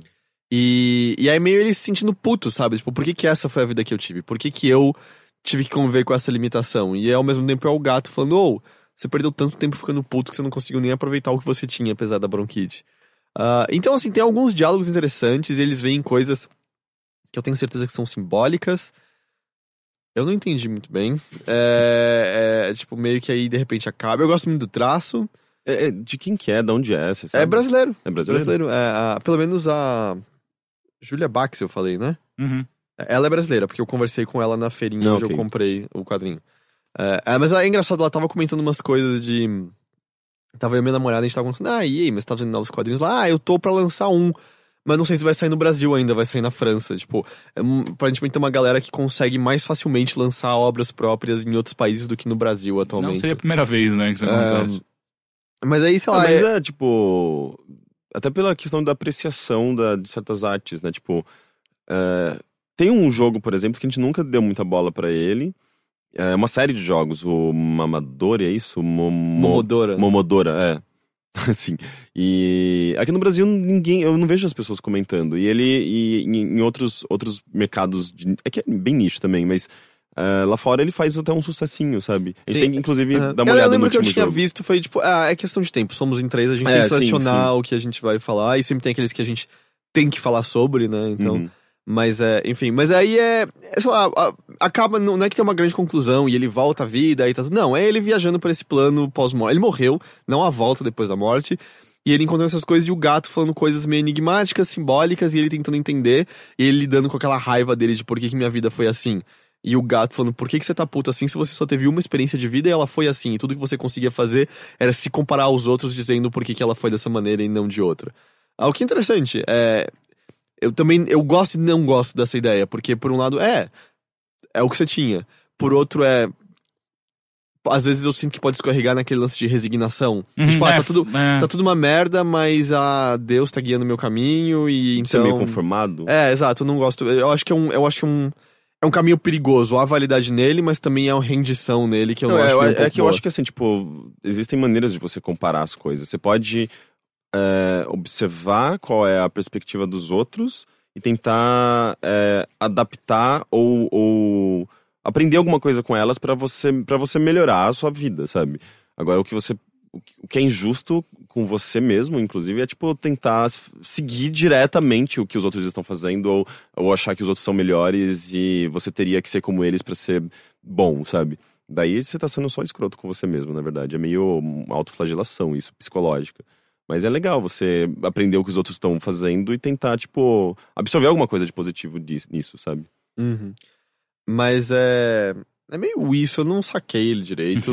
É, ele é bem abstrato. Eu precisava ler eventualmente de novo, mas eu tava lendo outras coisas. Meus pulsos estão doendo e eu não sei porquê. Os dois? É. Tá tudo bem, então. Ah. Parece era a avó de um amigo meu, assim, né? Tipo, ele. Ah, estourei meu joelho. Qual? Esquerdo. Ah, é dinheiro. Tá. Tá E a gente vai imaginando assim: Ah, eu tomei um tiro no ombro. Direito ou esquerdo? Direito. Não, relaxa, é amor. Tá tudo bem, tá tudo tranquilo. É, mas é, eu não tenho muito mais nada profundo a falar sobre esse quadrinho. Ele é interessante. Os meus favoritos eu ainda são os que eu falei na, na última semana, acho que são os mais legais mesmo e tal. Uhum. Mas é. Enfim, é o que eu, eu não tenho nada profundo pra falar que nem o Henrique. Não tô pronto pra compartilhar essas coisas. Era o que eu tinha pra hoje. Hell above and heaven below. All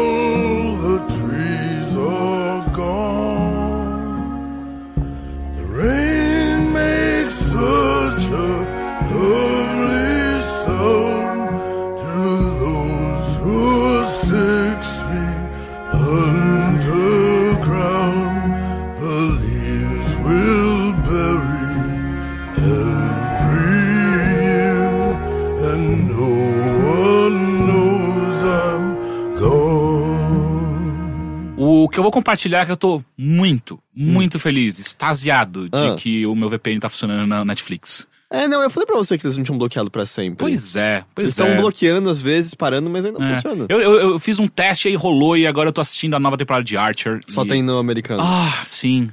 É maravilhoso Archer, meu Deus. E sabe uma coisa que eu sempre achei engraçada no, no Netflix, ainda mais quando você entra no US? É que enquanto você tá no menu, você passa o mouse ou o cursor por cima dos filmes tal que você tá afim de assistir, ou série, por aí vai, e tá tudo em português. A sinopse. Sim. Assim, não, desde que o filme também. Desde que o, o conteúdo também esteja no Brasil, não é isso? Não, Não, Archer tudo? não tá. Mas já, já esteve, não esteve? Não. Nunca teve no Brasil? Não. Eu acho que já teve. Eu acho que só arte teve o. Archer até a temporada 4, se não me engano, no Brasil. Mas ah, depois daí nunca, nunca esteve no Brasil. Será que eles já traduzem tudo? Porque Exato. pode ser que às vezes É, entre. é. e- É, eu acho que é isso. Eu acho que eles deixam meio que hum, tudo pronto. E aí, cara, tem uma cacetada de filme já com sinopse em português e por aí vai. Então eu sempre achei curioso. Tipo, ah, vocês querem colocar isso em algum momento aparentemente no Brasil, vocês só não fizeram isso ainda. E essa temporada é nova ou é só nova pro Netflix? É nova, nova temporada. Ah, é a temporada no qual. ah, o que acontece é que o Archer, ele trabalhava numa. no- trabalha, né, nu- numa agência de espionagem que chamava ISIS. E aí. E aí, por causa de toda a treta com o Estado Islâmico, eles tiveram que mudar. E eles conseguiram fazer isso de uma maneira até normal, da, da temporada 6 pra 7. 6 pra 7 ou da 5 pra 6? Enfim, não lembro agora. Ah, da última temporada pra essa. E agora ele trabalha pra CIA. E é engraçado, porque o tempo inteiro ele tá zoando a CIA e como o governo lida com as coisas. Que, é, que a Cia cantora é com S. É. Ah, e aí ele. Então tá bem interessante. O que acontece agora. ah, acho que não é spoiler, Gente, eu mas. quero muito. Eu tô pensando muito numa história no qual você descobre que, na verdade, a- Cia é a, presi é, tipo, a presidente, assim, tipo, da Cia. Quem é Cia? A A CIA Cia. cantora. Não sei quem é Cia. Gente, Chandelier, é, Eu ela. sei quem é o Sil. Não, a Cia é uma cantora. Sei lá, tipo, ela, é- ela era namorada, inclusive, da vocalista do Vivi Lafette, alguma coisa assim. Eu É. conhe- eu- isso eu conheço. Nossa, mas Sim. Vive Lafette é muito Nossa, e ela, Ah. ela cantava no Zero Seven. Ela, tipo, tem uma carreira mó louca. assim. Deixa eu- Atualmente ela tá do pop, mas ela era so- to- to- toda meio alternativa no passado. O Henrique vai me odiar, você vai me entender, Teixeira. É. Eu ouvi pela primeira vez Wesley Safadão nesse fim de semana. Ah. Não é ruim.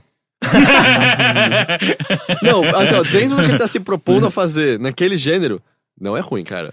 Assim, eu só ouvi o 99%. É, saf- é, anjo, Anjo e e 1% vagabundo. Não é ruim.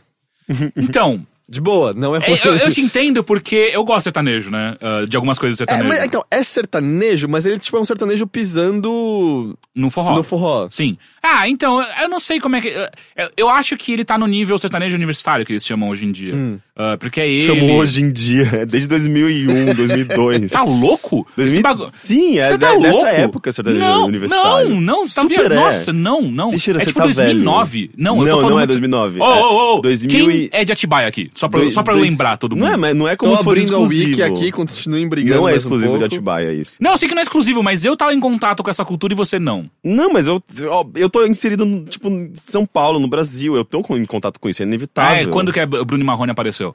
Ah, eu não sei. de- de Exato, data. porque Bruno Mas- Marrone é um dos expoentes dessa porra. E você Então, tá falando pra mim que isso é anterior. Mas é tipo década de 2000. Sim, a década de 2000, mas não é 2001, é 2008. Tá, é meados de, dois, de 2000. ok, você tá meio certo, Rick, tá feliz? Vamos lá, vamos lá, pera lá. Ahn, sertanejo universitário é um estilo musical que provém de uma mistura da música sertaneja, da música brega com toques e batidas provenientes do arrocha. É. Ah, é considerado o terceiro segmento da evolução da música sertaneja, estando atrás do sertanejo dito raiz, também chamado Evolução. música caipira, e do sertanejo romântico brega, muito popular entre as décadas de 80 e 90. Ah, ok, origem, vamos ver aqui. De origem pantaneira, vinda do estado do Mato Grosso do Sul e com reflexo no estado de Goiás, tem como os primeiros a tocar a dupla João Bosco e Vinícius, que em 94 iniciaram sua carreira. Cara, isso é sertanejo universitário de 94. Não Não, não, é, mas cara, ele não é. explodiu e o É. nome ficou mais, mais, É. mais comum em meados de, de 2000. Mas, tipo, 2003 eu já ouvia falar de sertanejo Não, universitário. cara. Já, já, já. Enfim. ah, tem muita coisa aí, aí no meio que se você. Essa wiki tá estranha. É, tem muita coisa aí no E meio. é legal que dessa- tipo, você não vai achar em, inglês. sertanejo universitário, até mesmo forró e por aí vai, que se você se, se despir um pouco dos seus preconceitos, você consegue apreciar alguma coisa. É, não, assim, eu não vou comprar um CD do Wesley Não, Safadão. Aliás, e outra, eu me espantei com a voz dele, porque ele tem cara de bebê e ele tem uma voz grossa. Ele tem uma voz grossa e é alta e, Sou- e é tipo boa, ele eu. canta bem. É, tipo, eu já tinha visto. Isso não tem é que nem aquele bebê? cara. Eu não, eu não, lembro, eu não lembro qual, qual que é o nome da dupla, mas é aquele cara que canta. "Ei, Eu quero você! E ele não fala nada. Esse- ah, não é o Daniel, é o. Esse é o que foi no programa da Fátima Bernardes. Exato, É, ele não assim, é falou nada palavras com nada nada. É, é. Mas, é- não, não, você não tem na cara de bebê. Ele parece Angelina Jolie em Hackers, o, o Wesley Safadão. O pior que faz mais sentido do que eu gostaria disso daí. Ele- mas ele tem muita voz grossa. Mas é, não, assim, não vou comprar o CD. Não Se ele vou, passasse um batonzinho, né? Não vou ativamente num show. É. Ele já tem uns cabelos compridos, né? Ele já tem o cabelo E o comprido. cabelo dele é mais bonito que o da Angelina Jolie. É, Sim, tranquilo. Ele é tipo o John Romero, né? Uma coisa, um Mas é, mas é, não, não é ruim. E a, le- a letra é engraçada. Sim, então, e, e muitos desses Genuína, sertanejos... genuína, eu diria, sabe? É, muitos desses sertanejos eles têm uma letra engraçada. O problema é que tem, também tem uma grande gama que é simplesmente machista pra É, caralho. sim. É tipo, é É, não, assustadoramente eu lembro machista. tipo, de alguns que eu ouvi que era. é, eles conseguiam os direitos de umas músicas internacionais e Aham. tocavam a letra que era, tinha um que era do Psycho Killer, Sim. que era só uma letra sobre as minas ficando muito bêbadas e a gente se aproveitando delas Uhum. na festa. E aí era tipo, cara, sério que vocês pegaram Psycho Killer pra botar essa letra e é uma letra escroti. É tipo, é só uma letra sobre dar vodka suficiente pra uma mulher até ela me achar atraente. É isso, basicamente, a letra. É, e é boa horrível. parte do... do- do- É isso. É, E porque- boa parte do público que ouve isso é Sim, mulher. É o quê? É mulher. Sim. É, o Teixeira Ah, concordando se tu ouvir o final de da boa. frase. é, de- Eu, eu tenho quase certeza, assim, eu não tenho dados. Eu não tenho certeza do que eu tô falando, na verdade. Mas eu tenho quase certeza. eu de posso que- estar completamente enganado, mas vou continuar falando até, até a hora que alguém me corrigir. De que. tipo, 80% do público de um Wesley Olha só, Safadão. vocês tipo, Ele usou até o número. Era só não usar o É, número. é, é só falar assim, é uma grande parte e você ia estar provavelmente certo. Não, sim, Agora mas- 80% mas você eu acho forçou. que Tem de tipo, pirona sódica no meu 80% bolso. do público É que vai num Wesley Safadão é mulher. Como que você sabe? Você nunca. Eu duvido que você assistiu uma cena de um show que seja dele. Eu duvido que um dia você viu uma pan na tô- plateia do Wesley Safadão. Eu tô É assim chutando, mas é um começam. chute. Eu tô chutando 80%. É, Eu tô é, chutando, mas eu E tenho de repente a gente tá no do Senado e o. Henrique defendendo o fim de, da, do, do Pelos sertanejo. 80% de mulheres que vão no show E do alguém Wesley tentando checar, Safadão. mas da onde saiu esse número, cara? Mas é porque, tipo, tradicionalmente a gente sabe que o público feminino aprecia. é, não sei, tipo, até Olha lá, pelo. olha lá, olha lá, tá vindo. Olha lá, fica olhando. Não, é que tá vindo. O tá vindo, assim, preconceito tipo, vindo, vai, Tá vamos. vindo de, de, de minha experiência com o Sabadão Sertanejo, o Gugu. Nossa! É. Ah, que é as origens do sertanejo universitário. Eu gostei muito pra onde E, não, tá indo e das imagens que eu tenho, das imagens que vem na minha cabeça, é tipo de sertanejo e de, de quem vai. Tipo, sei lá, eu passo no- na Villa Country, eu vejo mais mulheres do que homens. Eu, eu- eu como tô- alguém que já entrou no Villa Country, pelo menos no dia que eu fui, realmente tinha mais mulheres. Mas sabe por quê, né? É, o bem mais valor barato mais entrar. barato e tudo mais. Mas eu acho que, não sei, tipo, eu sempre associei mais. O público que, que vai aos shows e, e eventos e festas de sertanejo é mais mulher. E ao mesmo tempo, é, é, sertanejo pode ser extremamente machista. Eu então acho eu que- acho meio discrepante as coisas. E eu até entendo porque existem mulheres bastante, bastante Tava machistas. pensando- Porque elas estão inseridas numa cultura machista. Até hoje eu não sei como funcionava aqueles bambolês em volta das mulheres no Sabadão Sertanejo. E não Ele- funcionava, eles estavam colados. É? Era um negócio. Exato. Tava Eu colado no chão e um bambolê tava colado no outro e era um, um negócio físico que ficava girando. Cara, mas assim. o, o efeito era bom. Era, não, era muito bom. Nunca mais repetiram, né? O, o David Copperfield tinha um truque parecido. é verdade. Ele assistiu é. Sabadão Sertanejo. É. Hum, eu acho que consigo transformar isso em dinheiro. Eu vi no Fantástico, tinha um truque parecido que ele fazia. É, Eu ia falar também, eu tava lembrando, pensando nisso agora que o Rick tava falando sobre. Olha, eu não tenho base nenhuma, mas tenho certeza. Ah, É, os comentários mostraram porque as da, do bilheteria da semana passada mostraram porque as guerras surgem. Hum. Porque existem pessoas que concordam comigo que o talvez do Facebook é um não educado sim. e várias que não. E assim, as pessoas que concordam comigo, por algum motivo a gente internalizou isso, pra gente é verdade. Pras outras virou uma grande surpresa. É. E é assim que as guerras surgem. E o Matheus notou algo muito interessante. As pessoas que concordam comigo falam, tipo, oh, é, eu penso como leitor, é, talvez, Talvez é um não é um não polido. As que não concordam, a justificativa é, oh, o Heitor é louco. não tem ninguém dizendo, oh, Heitor, eu discordo. Não, essa, o Heitor é louco, ele é louco. É, é essa- lógico, você tá deturpando o significado de uma palavra. Mas, cara, não. Logo você, o de letras. Ah, mas aí que tá, não, a língua é algo Eu mutável. concordo, Que concordo. cujos significados mudam constantemente. Pra língua se manter viva, ela tem que estar mudando. Exato, sempre. então, então a partir de hoje talvez não é mais talvez, talvez é um não. Não necessariamente, depende do contexto. Entende? Eu, eu acho que aí Eu a gente começa a abrir precedentes demais. Mas os precedentes estão todos abertos. É você que tem que olhar e reconhecê-los. Ah, Eu tava tendo essa discussão porque ontem alguém tava, tava na mesa de jantar puto com o fato de que literalmente pode dizer figurativamente. E aí, tipo, porque tem gente que acha que foi a internet que inventou isso. Isso é um uso super antigo. Literalmente, como figurativamente, tem usos literários datando de 300 anos atrás. E, e aí, mas como é que eu vou explicar que eu tô literalmente pegando fogo? Um, é meio óbvio. estiver. Um, é, os seus gritos provavelmente vão parecer genuínos. Dois, não é que nós E você não é quando você tá pegando fogo, você vai dizer, oh, sério, literalmente estou pegando fogo, alguém me ajuda. Você não É, vai fazer Não, é, essa figura. vai ser mais um. Ah! é isso vai ser o. Mas é, o lance é, não, não, não cabe a nós, plebeus, ficarmos usando literalmente como figurativamente o tempo todo. Isso sim, a internet não utilizando linguagem muito Uhum. bem. Mas pessoas de alto poder de talho literário podem utilizar isso pra criar hipérboles maiores. Uhum. Eu não sei mais por que que eu tô falando disso. A gente tá indo muito longe, porque eu tava É. falando de Archer. ah, é, então, é. E é por isso que é ok usar talvez como não no Facebook. Ok. Eu vou discordar, mas enfim. Então, Ah. Você tem dados que nem o Henrique para discordar? Eu, eu chuto 95% das vezes. É... E qualquer coisa, não É. 95% das vezes. é. Mas é. O que eu ia falar é. é, quando. é, é, continuando a, a minha linha de pensamento, quando você se, se, se despe um pouco da- do- de preconceitos. Ah, ok, eu tava achando que não. Uhum. É, também, quando você se despe um pouco é bom. Ah, e ainda mais você, Heitor. O. o a- cara, eu, eu consigo escutar funk numa nice, sabe? Boa Ah, não, parte. é, dele, eu não consigo, mas eu, eu entendo. Saca? Então é. Mas eu já passo muito tempo com o Gus, eu já ouço mais funk que eu queria ouvir. Então. É. Ah, enfim, Archer. É, pra quem não sabe, o Archer tem um filho agora.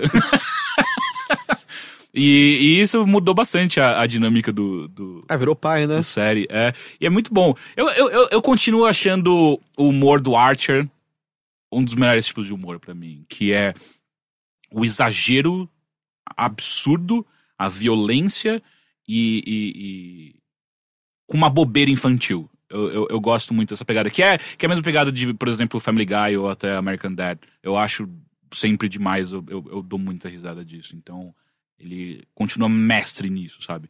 E aí bota atores muito bons narrando, é, dublando e, e fica maravilhoso, sério. E, e eu não canso me- de me impressionar como é a Aisha Tyler que faz o par romântico com o Archer. E a Aisha Tyler é muito ruim no- na- fazendo a apresentação da Ubisoft. Ah, é? Eu acho ela mó boa na apresentação. É, eu eu não gosto, eu acho meio forçado. Enfim, ah, então se você não conhece Archer, cara, meu conselho é assistir Ar- Archer um pouco. Ver se o VPN vai funcionar. É, é meio é, é triste que não tá no Brasil, mas enfim. E aí, se você gostar muito do, do John Benjamin, que é o cara que dubla o Archer, vai assistir Bob's Burger logo em seguida. Tipo, Bob's Burger é muito bom. é, é, Bob's Burger. Bob's Burger. Cara, você ia gostar muito. pariu, é você muito ia bom. amar A Tina. a filha do meio. A A Tina. Tina, é, você ia amar. É Não, não, a bom. filha do meio não. A filha do meio, a, a Tina é a mais velha, é a.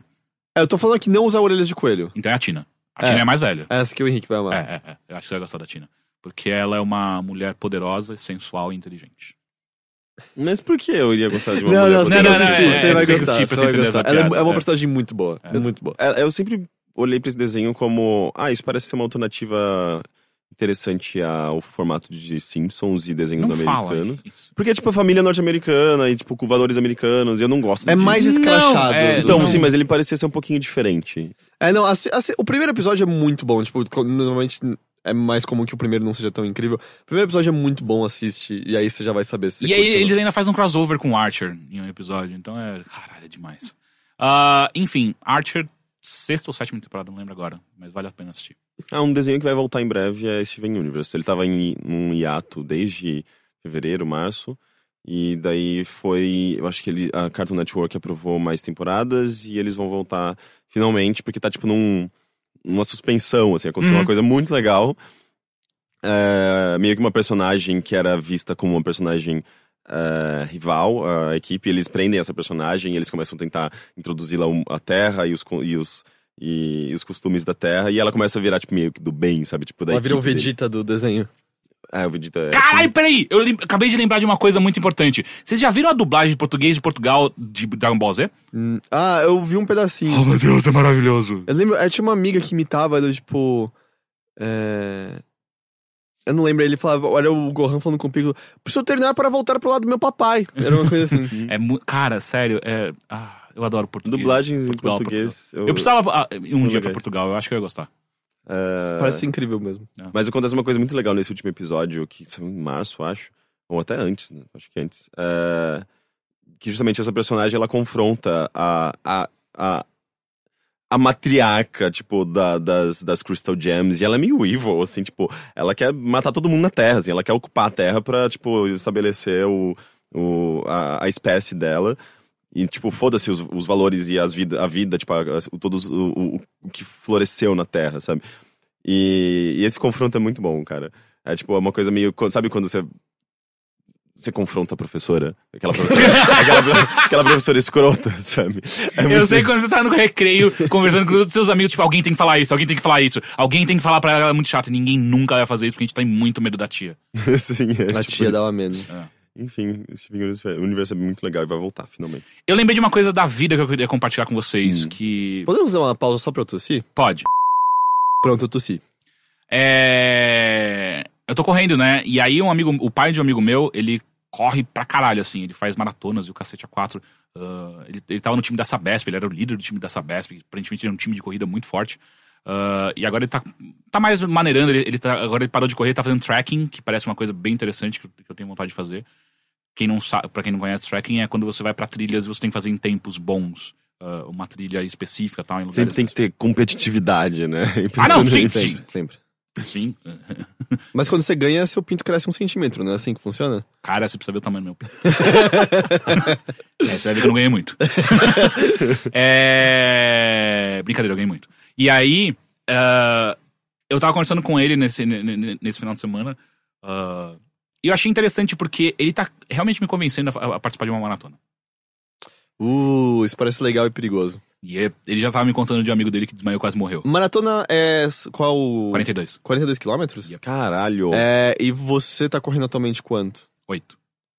E, mas, tipo, morrendo ou... Mano, Não, não, de boa. Ele falou assim, cara, é um ano e meio, dois anos de treinamento, você consegue fazer. É, você tem que É, condicionar não, seu é, corpo. pe- né? porque, tipo... Eu vejo várias pessoas que não ac- não acreditavam. Mas assim, acho que tem que começar mais devagar. Começa meia maratona. ah, não, sim, eu, eu tal. acho que eu vou participar da minha maratona do Rio agora no final Mas do ano, em é, outubro. treinando você consegue. E o lance também é, é, é, Quer dizer, isso eu tô perguntando. É. O tempo que você faz esses oito, você poderia fazer mais vagarosamente numa maratona, né? Espalhar mais a quantidade de energia Sim, é, o meu pace atual é de 5,5, de cinco e meio, 6 minutos pra cada quilômetro que eu corro. Segundo ele, ele falou, cara, tá com um pace muito bom, você tá jovem e você. Se você parece estar na pegada, se você treinar, você consegue transformar Seis isso. no- minutos por quilômetro? É, demora seis minutos pra, pra eu fazer um quilômetro. Caralho, mas é rápido até, não é? É, por isso que ele falou que é um bom pace. Uau. Ah, e aí, ele, ele falou que ele, ele tava. eu- como eu, eu uso Strava, que é um aplicativo pra você ah, ah, guardar esses tempos por aí vai. Ele, ele tava olhando comigo os meus tempos e falou: Ah, cara, tipo, tá claro, você tem um, um tempo bom, a que você não sabe fazer é o começo das suas corridas. Minha- o começo das minhas corridas é sempre 4, 3,5 meu pacing, que daí quer dizer que eu tô começando que nem um retardado. Eu falo, cara, aí você vai cagar o resto do seu tempo, sabe? Tá gastando muita energia de uma vez. Exato, tanto que daí no final meu pacing tá de 8, 9, é, porque você não tá aguentando. Então você tem que aprender é, Equilibrar melhor. a equilibrar melhor. Mas eu achei interessante como isso surgiu do nada, assim, eu tô Mas isso é um bom objetivo muito. de se ter, sabe? Porque aí você tem uma coisa concreta que você quer conseguir fazer. Exato, e é por isso que quando. Outro dia vieram me perguntar, cara, mas como que você começou a correr? Eu falei, cara, a única forma de eu conseguir correr é eu ter alguma coisa que marque e que me. E aí é uma coisa minha que. É, Gamificar o negócio. Não é necessariamente gamificar, mas é que precisa existir uma, uma competição. Nem que seja interna. Isso é gamificar. É. Ah, É, ah, você tem um desafio, você tem um conflito artificial, não é artificial, cara. Ele você é tem real. progressão, você tem recompensas. É. A, a recompensa atual é, caralho, eu não morri hoje. Isso é bem importante. Ah, A recompensa física até, né? Tipo, Você sente bem. ah, sim, eu sinto As endorfinas. Sem dúvida nenhuma. Mas aí eu fiquei meio chateado, porque, porra, eu li um artigo que me deixou meio mal com essa coisa de, de exercício. Não vale muito a pena Correr? pra, pra você, pra emagrecer. Ah, tá. Não, mas você não, Não tá, só mas, correr, o, mas cardiovascular é, é bom, não é? Correr? Não, não, exercícios, é, vários, vários estudos estão apontando que exercícios são quase zero pra você É tipo emagrecer. alimentação só? É, alimentação. Porque se você, ah, por exemplo, hoje eu corro cerca de uma hora. Ah, uma hora eu gasto cerca de 700 até 800 ah, ah, calorias de corrida. Cara, isso é meio que três pedaços de bolo. Sim, mas ao mesmo tempo, se você fica parado o dia inteiro, essas calorias são. hum, continuam, sabe? Elas sim, sim, permanecem. elas continuam, só que o exercício não é tão importante para emagrecimento Mas- quanto a gente fala que é. Você não precisa comer bolo é. todo dia. Não, eu sei, cara. Ah, tipo drinks. Tipo- Se você tomar três, bre- três cervejas, provavelmente vai dar um, um- por aí, sabe? Porque, Então, tipo, não é só emagrecer, é. Não, é exato. Tem, resto, tem né? coisas muito importantes. Não é que eu quero diminuir a importância dos exercícios. O exercício é extremamente importante. Mas se, se o seu único objetivo do exercício é emagrecer, você vai ter que repensar bastante a sua, a sua alimentação. Sim, na verdade, a alimentação é inseparável do, do- Sabe, tipo, se você tá fazendo uma dieta Exato, é- e é você muito quer mais ati- fácil. atingir um objetivo envolvendo o seu corpo, É, tem, é. tem as duas coisas: exercício e alimentação. Assim, se é só emagrecimento que você tá buscando, é muito mais fácil você focar na sua alimentação e comer melhor pra você emagrecer. E assim, e não é, ah, eu tenho que parar de comer todo, do- todos os doces do mundo. Cara, é muitas vezes, cara, se você comer quatro vezes por dia, você já tá diminuindo muito a sua quantidade de Ah, calorias. mas o que eu percebi, eu, tipo, eu passei a comer Ajuda. doce só uma vez por semana e sozinho. É, não, isso ajuda, tipo, cortar refrigerante, essas coisas é muito importante. Mas tem coisas mais, mais tranquilas de ser- serem feitas. Você não precisa entrar numa dieta bizarra pra você emagrecer. Você faz coisas mais de boa que você consegue emagrecer pra caralho. Ah, O que me deixou meio triste é tipo, caralho! Mas foda-se, eu vou continuar correndo porque, porque é gostoso.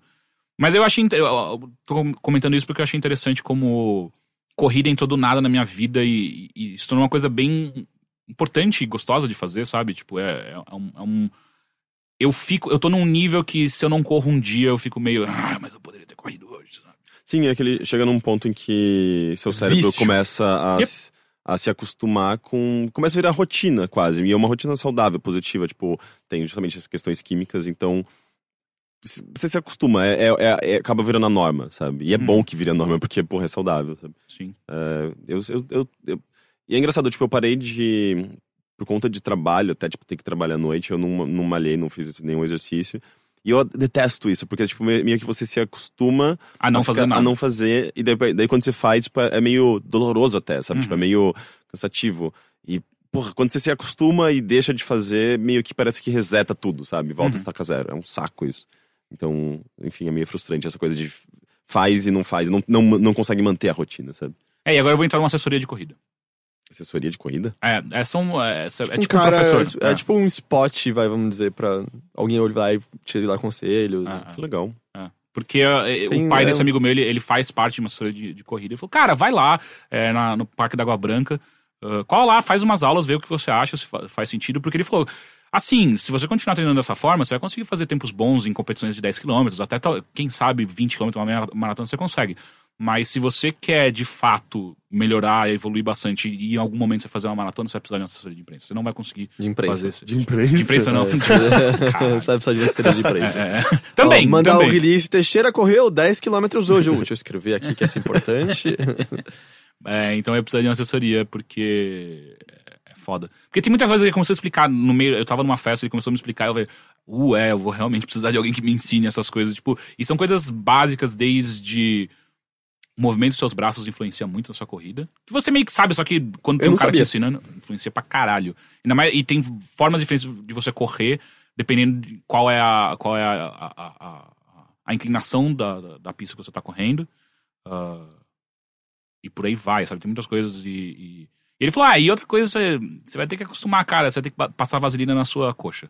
Ah, porque senão é. Assa. E você também vai ter que botar nos seus mamilos. Então, falam que não é todo mundo. Os Mas é bom. mamilos? É, É, procura, a- bleeding, a- pro- procura bleeding nipples. É terrível. É, quando as pessoas não põem, tipo, um adesivo nos mamilos ou passam alguma coisa como vaselina, você corre muito, o atrito da sua camiseta começa a fazer seus mamilos sangrarem. Então você consegue ver pessoas chegando na linha de chegada com dois pontos de sangue escorrendo Caralho, no lugar dos mamilos. não- né? não cons- não Porque é ideia. sensível, né? E é muito tempo a camiseta esfregando. É, e tal. porque imagina que uma, uma maratona você faz quatro horas, cara. São quatro horas da sua camiseta. Uhum. E num ritmo chato, e aí bota suor no meio, aí o suor vai ajudar. É, E eu acho que evolutivamente a gente não tá acostumado ainda, né? Tipo, os nossos mamilos não evoluíram direito pra aguentarem. Eles são tipo ah, umas- esse é o próximo passo da evolução É, humana. é. É, mamilos à prova de corrida. Eles são tipo uma- umas glandes, né? Só que um pouco mais rígidas. Eu fiquei imaginando duas glandes, duas Ah! cabeças de pau no lugar. Ou, ou uma camiseta raspando na sua glande. Ah, não. Ah, não. oh, por que você tá fazendo isso? Porque você me lembrou dos meus 15, 16 anos, que era o dry humping infernal com namoradinha. Dry humping é quando você, tipo, não pode transar, não tá numa situação que dá pra transar, e aí vocês fazem movimentos pélvicos com calça, porque é meio prazeroso pros dois. Novamente, esses termos que. Eu, eu sou contra isso. É enco- É encoxada seco. É, Encoxada- encoxada- seco. Tá, tá Então a gente tá, ótimo. tá determinando aqui, é encoxada, Encoxada seco, seco. esquece de dry humping, encoxada seco. Ah, mas enfim, isso era terrível. Ah, mas até hoje as pessoas fazem. Ah, Porque- não, não, não, eu não tenho tempo pra isso. Não, não, mas é porque, tipo, às vezes você não simplesmente não dá pra ir pra casa e tá rolando ali naquele É, momento. daí eu paro, porque fala, não, para. Não, tipo, para, na balada, na é, festa. Não, não, não, não, não, não. Vira uma preliminar zona. Não, não, Ah, você tá empolgado, cara. não. Eu não tenho tempo pra isso. Fresco, fresco. Não é fresco, cara. Fresco. Tipo, eu não vou, eu não vou consumir esse ato que eu vou ficar fazendo não, aqui, não caralho. é consumir, é, Não é tipo, consumir, primeiro você que pode... consumar. Deixa eu... Mas não, é mas, assim, não é? mas, mas é tipo, assim que às vezes rola o melhor sexo, porque você tá- você tá prolongando uma coisa, tipo, faz meio algumas tântrico. semanas que vocês estão Ah, não, sim. querendo pegar, se pegar Mas e só que se o e- sexo vai acontecer de fato, o dry humping, ou a encoxada seco, ela tá acontecendo tempo demais. Ela não ia ter tanto tempo assim, vamos não. resolver isso Às logo. vezes mas- naquele dia você não pode. É. Então, daí, tipo, ó, aguenta aí, amanhã a gente faz. Mas por que, que você vai deixar de estar com a pessoa mais tempo se você pode estar? Não, não é ficar, não é deixar de ficar com a Eu pessoa. Acho que a gente chegou fresco. Fresco é, é a palavra. Fresco?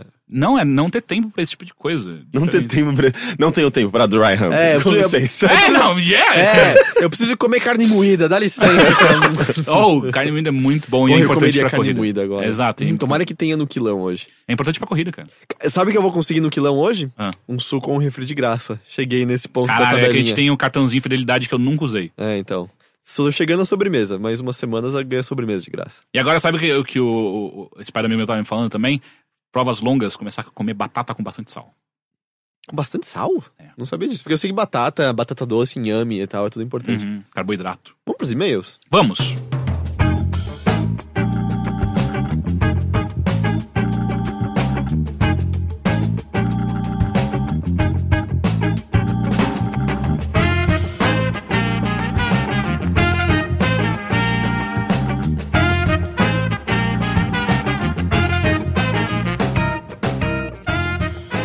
Então vamos aos e-mails, você pode enviar para bilheteria@overloader.com.br, tal qual fez os, o Ramon, de 20 anos. Você ia falar Jesus? Eu, eu- eu ia falar Sou Ramon, Ah, tal qual fez Sou Ramon. Que é um bom nome de vilão, sou né? Ramon, é. Ah, enfim, ouvi a última bilheteria sem e-mails. hã? 100 e-mails me fez ficar. Pera aí. Eu Não teve, ter- não teve e-mail na última bilheteria? É, não teve e-mail. Lembra que a gente inventou e-mails? Ah, é verdade. Não, lembrei, lembrei. É, sem e-mails me fez ficar com vontade de enviar um, mesmo sem saber o que perguntar. Então, refletindo sobre, lembrei de uma história que li quando eu tinha 5 ou 6 anos, sobre uma criança que via símbolos estranhos pela cidade.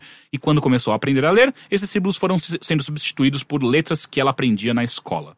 Era uma história simples, mas que pela primeira vez eu percebi, mesmo inconscientemente, que histórias podiam ter podiam te passar algo. Eu lembro, ele começa a olhar plaquinhas azuis que eram as placas da rua, ele reconhece. Eu li na escola isso aí também. É.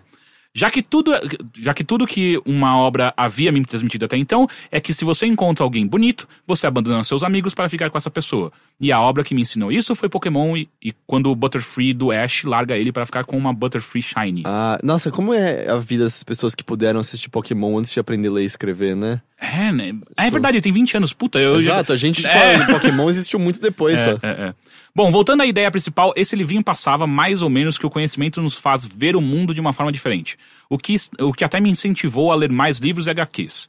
Então, claramente, essa história me marcou bastante. A pergunta é: vocês lembram de qual foi a primeira obra que os marcou de alguma forma? Que fez vocês perceberem que histórias podem ser mais do que apenas aventuras sem nenhum, nenhuma mensagem? Desculpa o e-mail longo. Ah, enfim, as pessoas sempre pedem muita desculpa pelo e-mail Nunca longo e nunca longo, são. nunca é, longo. nunca são. Ah, abraços de um ouvinte que é fã desde o final do podcast, Ramon Fernandes. Então é basicamente, ah, cara, qual foi uma, Uma obra coisa que era você... pequeno e aí, tipo, uau, Impactou pra caralho. Uau, uau. Mas eu não sei se eu lembro.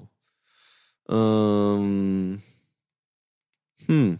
Ah, ó, eu lembro de duas coisas. Eu lembro, por exemplo, de Gabriel Knight, que mudou muito a minha, de como eu via videogames e... Pra mim, eu acho que também, só que no meu caso foi o 3, não foi o 2. É, o meu foi o dois. Ah, mas um livro mesmo foi Histórias Extraordinárias de Edgar Allan Poe. Foi o primeiro livro que eu comprei que não era do Mas colégio. quantos anos? Porque esse, ele era bem novo, né? Quando rolou isso. Ele não sabia nem ler. É, eu tinha ainda. 11. Ah, e aí foi o primeiro livro que eu comprei sem precisar comprar pro, pro colégio. E eu li histórias que, na teoria, não, não eram pra minha idade. E eu fiquei, caralho, a literatura é um bagulho muito louco, né? Pensando. E aí eu comecei a ter medos de gatos que são emparedados. Hum. Eu também, se alguma coisa quando eu era pequeno me impactou. É, porque eu também, tipo, ó, o Mario 3, caralho, mas eu não sei se mudou como eu enxergava o mundo Mario 3, sabe? Uhum, uhum. É. Hum. Se você nunca leu Edgar Allan Poe, eu aconselho Histórias Extraordinárias de Edgar Allan Poe. É uma coletânea de contos dele, é muito bom. Eu acho que Eu não nesse- lembro quais foram os primeiros livros que eu li. Tipo, eu lia aquele, sei lá, para gostar de ler, aquelas coletâneas de livros Vagalume. brasileiros. Coleção Vagalume. Eu demorei pra começar a gostar de ler, então eu não tive, tipo, nesses primeiros, sei lá, os primeiros 12, 13 anos, impacto, assim. Uhum. Eu, eu lia também os livros da, Mônica, cara. da, da série Goosebumps. Eu gostava. Não acho que Mônica mudou minha vida dessa maneira. Não. Eu, ah, eu tinha uma série de livros que chamava Você Tem Medo de? Três Do que, pontos. que você tinha? E aí tinha eram vários, vários livros, tipo, Você Tem Medo de Dragões? Você Tem Medo de Bruxas? Era divertido. É, eu não sei se. Acho que talvez a coisa, assim, mais impactante foi que eu ficava lendo aqueles livrinhos das letras do Ziraldo, Hum, sabe? não. Ah, era tipo, um- tinha um livro pra cada letra. É, tipo, a Eu história que- do A, a história do B, a história do Ah, C, a história do Eu D. acho que eu, Eu amava esses livros. eu tinha alguns desses. Eu tinha do Umbigo. Não, é isso é o rolinho. Aí tem os É, pedaços. É o exatamente. rolinho, o umbigo. Aí tem dos pés, que é um, um queria ser bailarino, outro queria ser jogador de futebol. Sim, eu tinha. Aí eles resolvem virar os pés do Pelé, que era tipo, ele bailava enquanto jogava. Tinha dos cinco amigos, que eram cinco dedos. Uhum. Que É, tinha o, e aí depois o mendigo que tinha. O mendigo. O mindinho. O mendinho que tinha costume de cutucar o nariz. É, e aí depois eles achavam outra mão. É, aí tinha o umbigo, que o. E aí era muito triste, porque o umbigo, é, depois de um tempo, ele só via escuridão, porque o garoto crescia, tinha que trabalhar e usava roupa social e tal. Ah, não, mentira. Isso era o joelho. Joelho juvenal. Ah, Porque é verdade, ele cresce, Juvenal começa a usar também. calça e o joelho Eu acho não que eles, consegue. eles vendiam essa, essa coletânea, tipo, juntos. Eram vários livrinhos. Eram né? vários livros, mas eu não É. lembro de ter junto, né? Ele também tinha a versão pequena e a versão grande. O menino E- maluquinho tinha a mesma coisa. Não tinha um, um, um que tinha uma coisa que eu achava muito bizarra. Não sei se era. Eu acho que eram nesses livros que tinha. Ou não, ou não talvez não, não, não fosse. Que tinha. Surgia um dente no chão.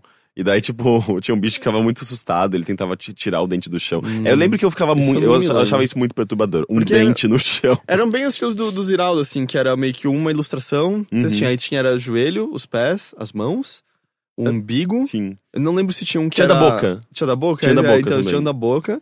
Aí tinha o menino maluquinho, que, era, que era, é fantástico até hoje. Você lembra como é que era o começo? Eu Ele- nunca li Menino o começo tinha, era, ele tinha, ele tinha o olho maior que a barriga, tinha vento nos pés, tinha macaquinhos no sótão e pernas que podiam abraçar o mundo. Sim, que Era tinha o, tipo, o É, símbolo da as per- ONU, né, é, no meio com das, as das perninhas em pernas. volta. E sabe que eu assisti recentemente, aliás, assisti, eu vi uns pedacinhos do filme do Menino Maluquinho. O primeiro. É, é meio... é- Eu Primeiro- gostava porque eu era criança. Mas o primeiro, o áudio tem problemas sérios, não dá pra entender direito o que, que as pessoas falam, assim, é, muito esquisito. E o segundo é é sobre alienígena, é ruim. Não, é, não. Segundo a gente, a gente descarta. Mas não é um filme muito bom. Assim, tipo, era bom na época e pra criança ainda, sabe? Ah, sim, é total infantil. Não é um filme muito bom. É... Mas enfim, é porque... Você eu vai com o Ziraldo, então? É, não, é que eu comprava o das letras e eu amava as letras, ao ponto de que eu fiz incontáveis histórias em quadrinhos sobre as letras. E elas eram heróis e elas lutavam com os números. Os números eram tomados. Ok. Então, eu não sei, eu não Não? lembro de, de um quadrinho específico ou um livro específico. Eu gostava de Alice no País das Maravilhas. Ah, eu gostava muito do, do, do filme quando era criança, da, da animação. Ah, da não, meu Disney. Deus. Aquilo é. Tudo, todo Natal passava no. na- na- Ah, não, mas eu detava, des- detestava no SBT porque eles cortavam um monte de coisa. Ah, mas era tão bom. Eles cortavam? Cortavam, tipo, várias cenas. Ah, mas eu só fui ler o livro mesmo, acho que com uns 17 anos, 18, eu Ah, eu também. Eu só, fui, eu só fui ler o livro muito mais, muito mais velho. É, os dois, inclusive, tipo, eu, eu amei aqueles Eu não livros. gosto muito do, do País das Maravilhas. Eu gosto É? muito do Através do Espelho, mas É nunca mesmo? fui muito fã do País das Eu acho bem Maravilhas. foda. Tem o, tem o dragão, né? Tipo. Ou o Jabberwock é no 2. No, é ah, o, no, é no Através dois, do né? Espelho. É, eu sempre misturo os dois. É engraçado. Ahn, mas eu não sei se eu não lembro, assim. Pra mim, eu acho que foi mais com videogame mesmo. Eu lembro que eu gostava muito de Outcast. E, tipo, eu tinha essa. essa foi, tipo. Foram experiências muito marcantes. E tinha uma coisa da, da narrativa em si, mas não era só narrativa, era o todo, né? Tipo, era o envolvimento. Então, tipo, nesse sentido que ele diz, assim, tipo, de histórias que traziam umas mensagens, assim, não lembro especificamente. Ah, uma coisa que eu lembro que mudou bastante minha vida foi quando eu descobri que eu poderia ir até a locadora de, de bicicleta e alugar os filmes que eu queria e não que minha mãe deixava alugar. Isso mudou muito a minha visão do que, Ah, que eu queria assistir. pornozão, né? Pelo resto da vida. Não, isso daí era o avô do amigo meu que alugava pra gente. Ah, mas era bizarro, tipo, assistir filmes que, que até hoje me marcaram muito e que eu nunca teria assistido se fosse depender da minha mãe. E isso foi, foi uma mudança. Eu ia todo dia, literalmente, na locadora, era muito foda.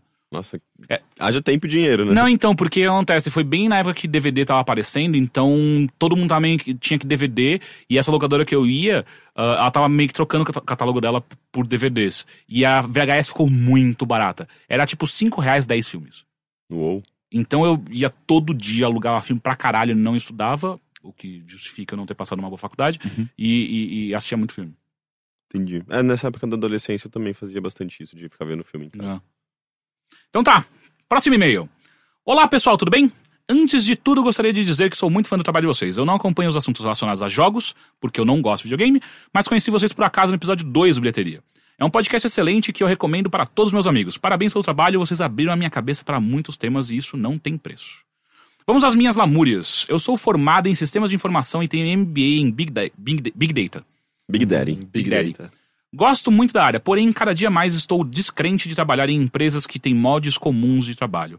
Atualmente sou empregado de uma empresa multinacional e me considero bom no que eu faço.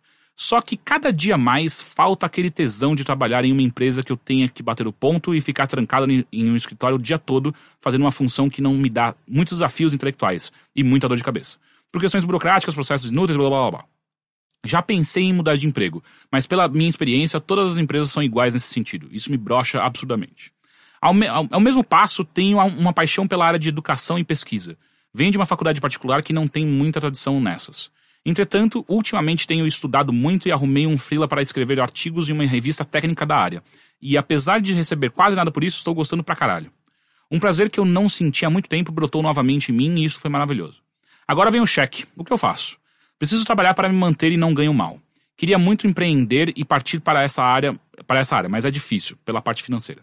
Para tudo que fa- eu- tudo para fazer um mestrado. Ao mesmo, ao mesmo passo, odeio cada dia mais a área empresarial. Como foi essa ruptura para vocês? Rolou uma canseira quando vocês saíram das empresas em que vocês trabalharam? Isso pesou muito na área financeira de vocês?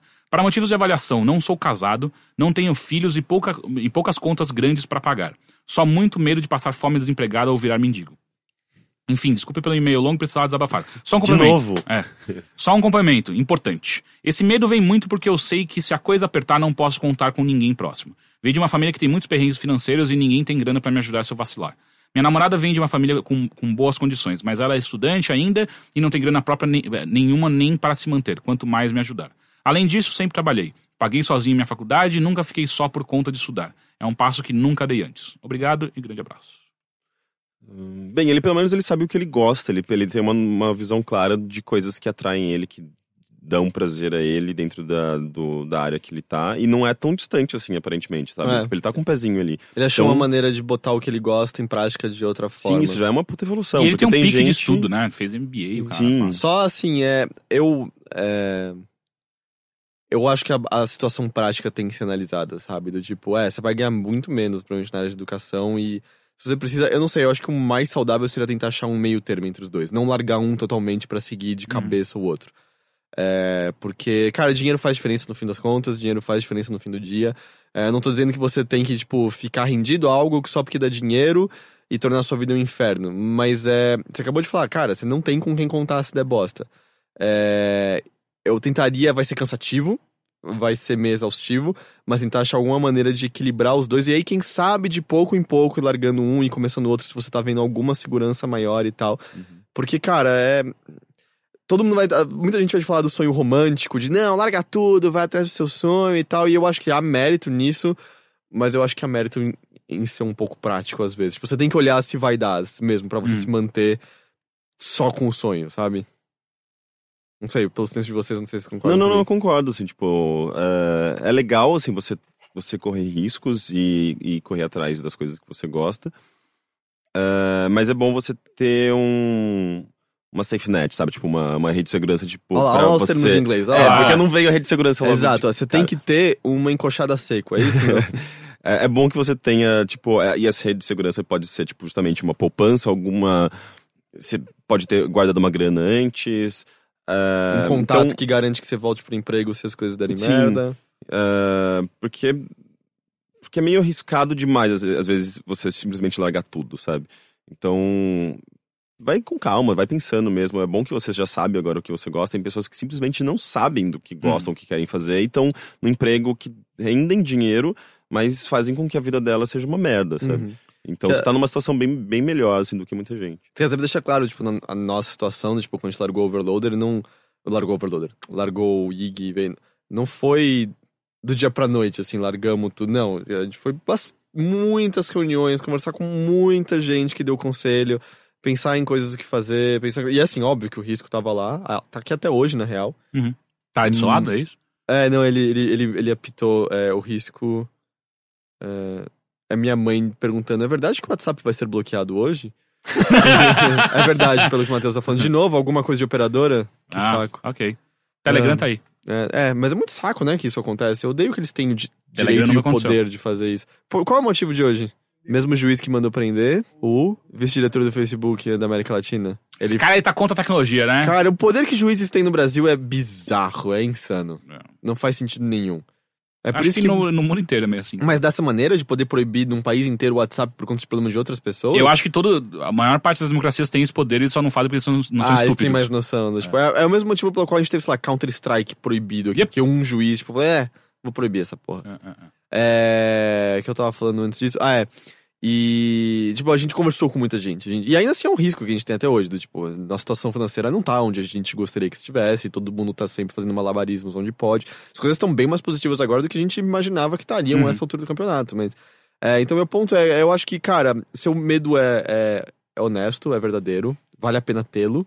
ah, não vale a pena ficar travado por conta dele. Eu acho que tente fazer concessões. É, começa talvez a ver o que você pode fazer no seu tempo livre. Vai ser cansativo, mas aí você começa. Aí você vai botando um pouco mais o pé na- nessa- nessas águas pra ver como sente. Ela vai estar muito fria, então calma, você vai precisar dessa grana pra poder se manter. A água tá mais morta, então vamos lá. O que, que dá pra fazer? Dá pra você, às vezes, o emprego diminuir alguma coisa, trocar pra outra área que vai demandar menos de você? Eu não sei, eu não conheço as especificidades do que você faz. Só sei que é Big Data. É, mas ele vai Mas se é- envolvendo com pessoas e É, vai conversando. Vai conhecer quanto gente mais- da área, procurando É, quanto oportunidades. mais você se envolve é, com, com isso, mais, é, mais claro fica pra você, né? Tipo, onde você tá entrando, como você vai trabalhar com isso. Procura um cara chamado. Como que é o nome dele? É, Francisco Tupi. Ele trabalha com educação e tecnologia. E ele pode, inclusive, te indicar alguma coisa. Tipo, É. é, um contato interessante. Inclusive, é um cara que eu queria trazer pro bilhe- bilheteria um dia. Chama ele. E eu, eu tenho até um outro contato que também eu acho que é do cara, que é o, que é o Esbarai. O... Ricardo? Esbaraio? Esbarai. Ibarai. Isbarai. É o Ricardo, Ricardo Esbarai. Ah, ele é um dos expoentes do jornalismo de Big Data aqui no Brasil. Eu trabalhei com ele no IG. Ele é um cara muito, muito foda. E ele tá muito focado, aparentemente, agora em educação. Ele tá dando aula na PUC, por aí vai. Ah, e é um cara que ele fez isso, basicamente. Ele era um cara muito focado em jornalismo. ah, gostava muito de, de, de, de futebol também. Tinha um, tinha um blog que era bem grande na época, chamado De Repente. Ah, ele, ele mandava muito bem, e aí ele começou a ver essa área de educação, não só de educação, mas de Big, Da- Big Data, e começou a ir- entrar nele. Hoje ele é um dos caras mais fodas, assim, tipo, ele dá, faz consultoria pra Abril, pra, pra Folha, Veja, o caralho a quatro, eh, ele manda muito bem. Então é um cara que é. Rafael, não é Ricardo? Rafael Esbarai, lembrei. É, é o S mudo Esbarai. Ah, mas ah, deixa eu só ser um pouco advogado do diabo aqui, que uma coisa que falavam muito pra gente. Não sei se vocês estavam nessas reuniões também, mas quando a gente, eu comecei a, a- trazer mais o, o assunto do Overloader pra amigos próximos, caras já mais velhos, que já tinham mais experiência e tal. eh, e um deles, que é o, o Rodrigo Davi, que ele que criou. Ele é um dos criadores do Camiseteria e hoje ele trabalha no Enjoei. ah, ele fala pra mim um bagulho que sempre ficou muito na minha cabeça. Ele falou, cara, você pode ir devagar. Você pode fazer pela metade pra você tomar cuidado e é com- totalmente compreensível. Só que existe também um problema que é, quando você faz pela metade, os seus resultados são pela metade também. Então, às vezes, fazer pela metade vai, vai transformar o que você quer de fato com a sua vida. ah, ah, ah, vai demorar pra aparecer um resultado. Então você vai ter que ter muita paciência. E às vezes o resultado que você queria nunca vai aparecer, porque sim- simplesmente você não tá se de- dedicando o suficiente. Eu entendo isso, mas é Eu mais sei. fácil quando se as coisas derem errado, todo mundo tem casa de pai e mãe pra voltar. Sim, e- claro, eu e, sei. sabe? É que eu só tô apontando que existe o outro lado também. O perigo de você não se dedicar completamente é que isso não se vira de fato uma dedicação Não, é que se ele completa. tivesse não, eu moro com os meus pais, eu tenho Uhum, esse, esse, esse- essa safe net. Uhum. É, sabe, do tipo, ah, eu tenho. Aí, tipo, não, beleza, vai, salta de cabeça. Mas quando é. é, às vezes, é, tipo, ou não sentir fome é mais importante. Sim, vezes, não, eu do concordo que- plenamente. Eu só tô colocando o outro lado porque é necessário ter isso em mente também. Tipo, porque às vezes você vai fazer pela metade ah, e você nunca vai conseguir de fato fazer a migração, se é que você quer de fato fazer essa migração. Você nunca vai fazer essa migração porque você nunca tá olhando que o resultado que você tá tendo é o que você gostaria. Mas é simplesmente porque você não tá dando tempo suficiente. ah, ah, necessário por aí vai. Enfim, é uma coisa que você vai ter que calcular, cara. Tipo, às vezes é ah, ah, fazer uma, uma- um colchão de, de grana Literalmente. É. Faz um colchão de grana. e assim, se você for fazer isso pra tipo, ah, vou fazer, vou, vou, vou guardar dinheiro pra eu conseguir sobreviver durante um ano fazendo, dando 100% de negócio. Meu conselho é, pensa num valor, multiplica por três. Aí é o que você vai conseguir se manter. Porque eu fiz um- um- uma reserva de grana pra quando a gente montou o Overloader, que era pra durar seis meses, durou dois. Então, É, é sempre. Você, você vai gastar mais do que você acha que é, você assim, gastar. eu, eu não sou muito bom de matemática. Não, é mas tudo bem, eu mas com é- é certeza que não são coisas esperava. que você, tipo, ou você não vai comer fora de casa. Uhum. Não, não é de vez em quando. Não, não. Você não vai comer É, fora seu- de casa. seu- É. Ah, seu estilo de vida muda. Ah, eu não sei cozinhar. Você vai aprender a Ah, cozinhar é. e você, tipo, Vai não vai, fazer comer feijão, é, congelar feijão. É, do tipo, ah, eu tenho um carro. Não, não. Você não vai mais usar esse carro. Você vai usar Ou, ou se pá, vende esse carro É, logo. exato, é. É, Você vai usar transporte público. É... Ou se você não vender, o que vai acontecer vai começar a olhar cada vez mais pra esse carro como um dinheiro ambulante. Exato, Tipo, é. ah, isso aqui. Ou, é, ou- vai ter um show muito que eu quero ir. Sinto muito. Você não vai nesse show. você- É. São coisinhas assim que você não se toca inicialmente. E não, não é nada terrível, só pra deixar claro. Aprender a cozinhar é divertido pra cacete, por exemplo. É, se você conseguir levar tudo numa boa, as coisas novas que você tem que fazer, tem tudo pra dar certo. Enfim, próximo e-mail. Olá, amigos, aqui é Cláudio Gaspari. Qual foi a pior bebida que vocês já experimentaram? Daquelas que você bebe e pensa, como esse troço nojento pode Campari. existir e tem gente que gosta. Campari. Calma. Lembro de duas situações em que passei por isso. Uma delas foi uma festa na casa de uns amigos ricos. Eles abriram um vinho caríssimo, desses feitos em 1316. Eu Não, é que esse acho ano foi uma boa que- safra pra, pra vinho, É, e eu acho que. Que já teria virado vinagre? Acho que sim. Enfim, ah, com uvas amassadas por freiras virgens tailandesas em dia de lua cheia. Tem freira na Tailândia? Aparentemente sim. Eu não sabia nem que tinha lua cheia na Tailândia. Ah, cada amigo, cada amigo pegou uma taça, fez aquele. Isso não existe.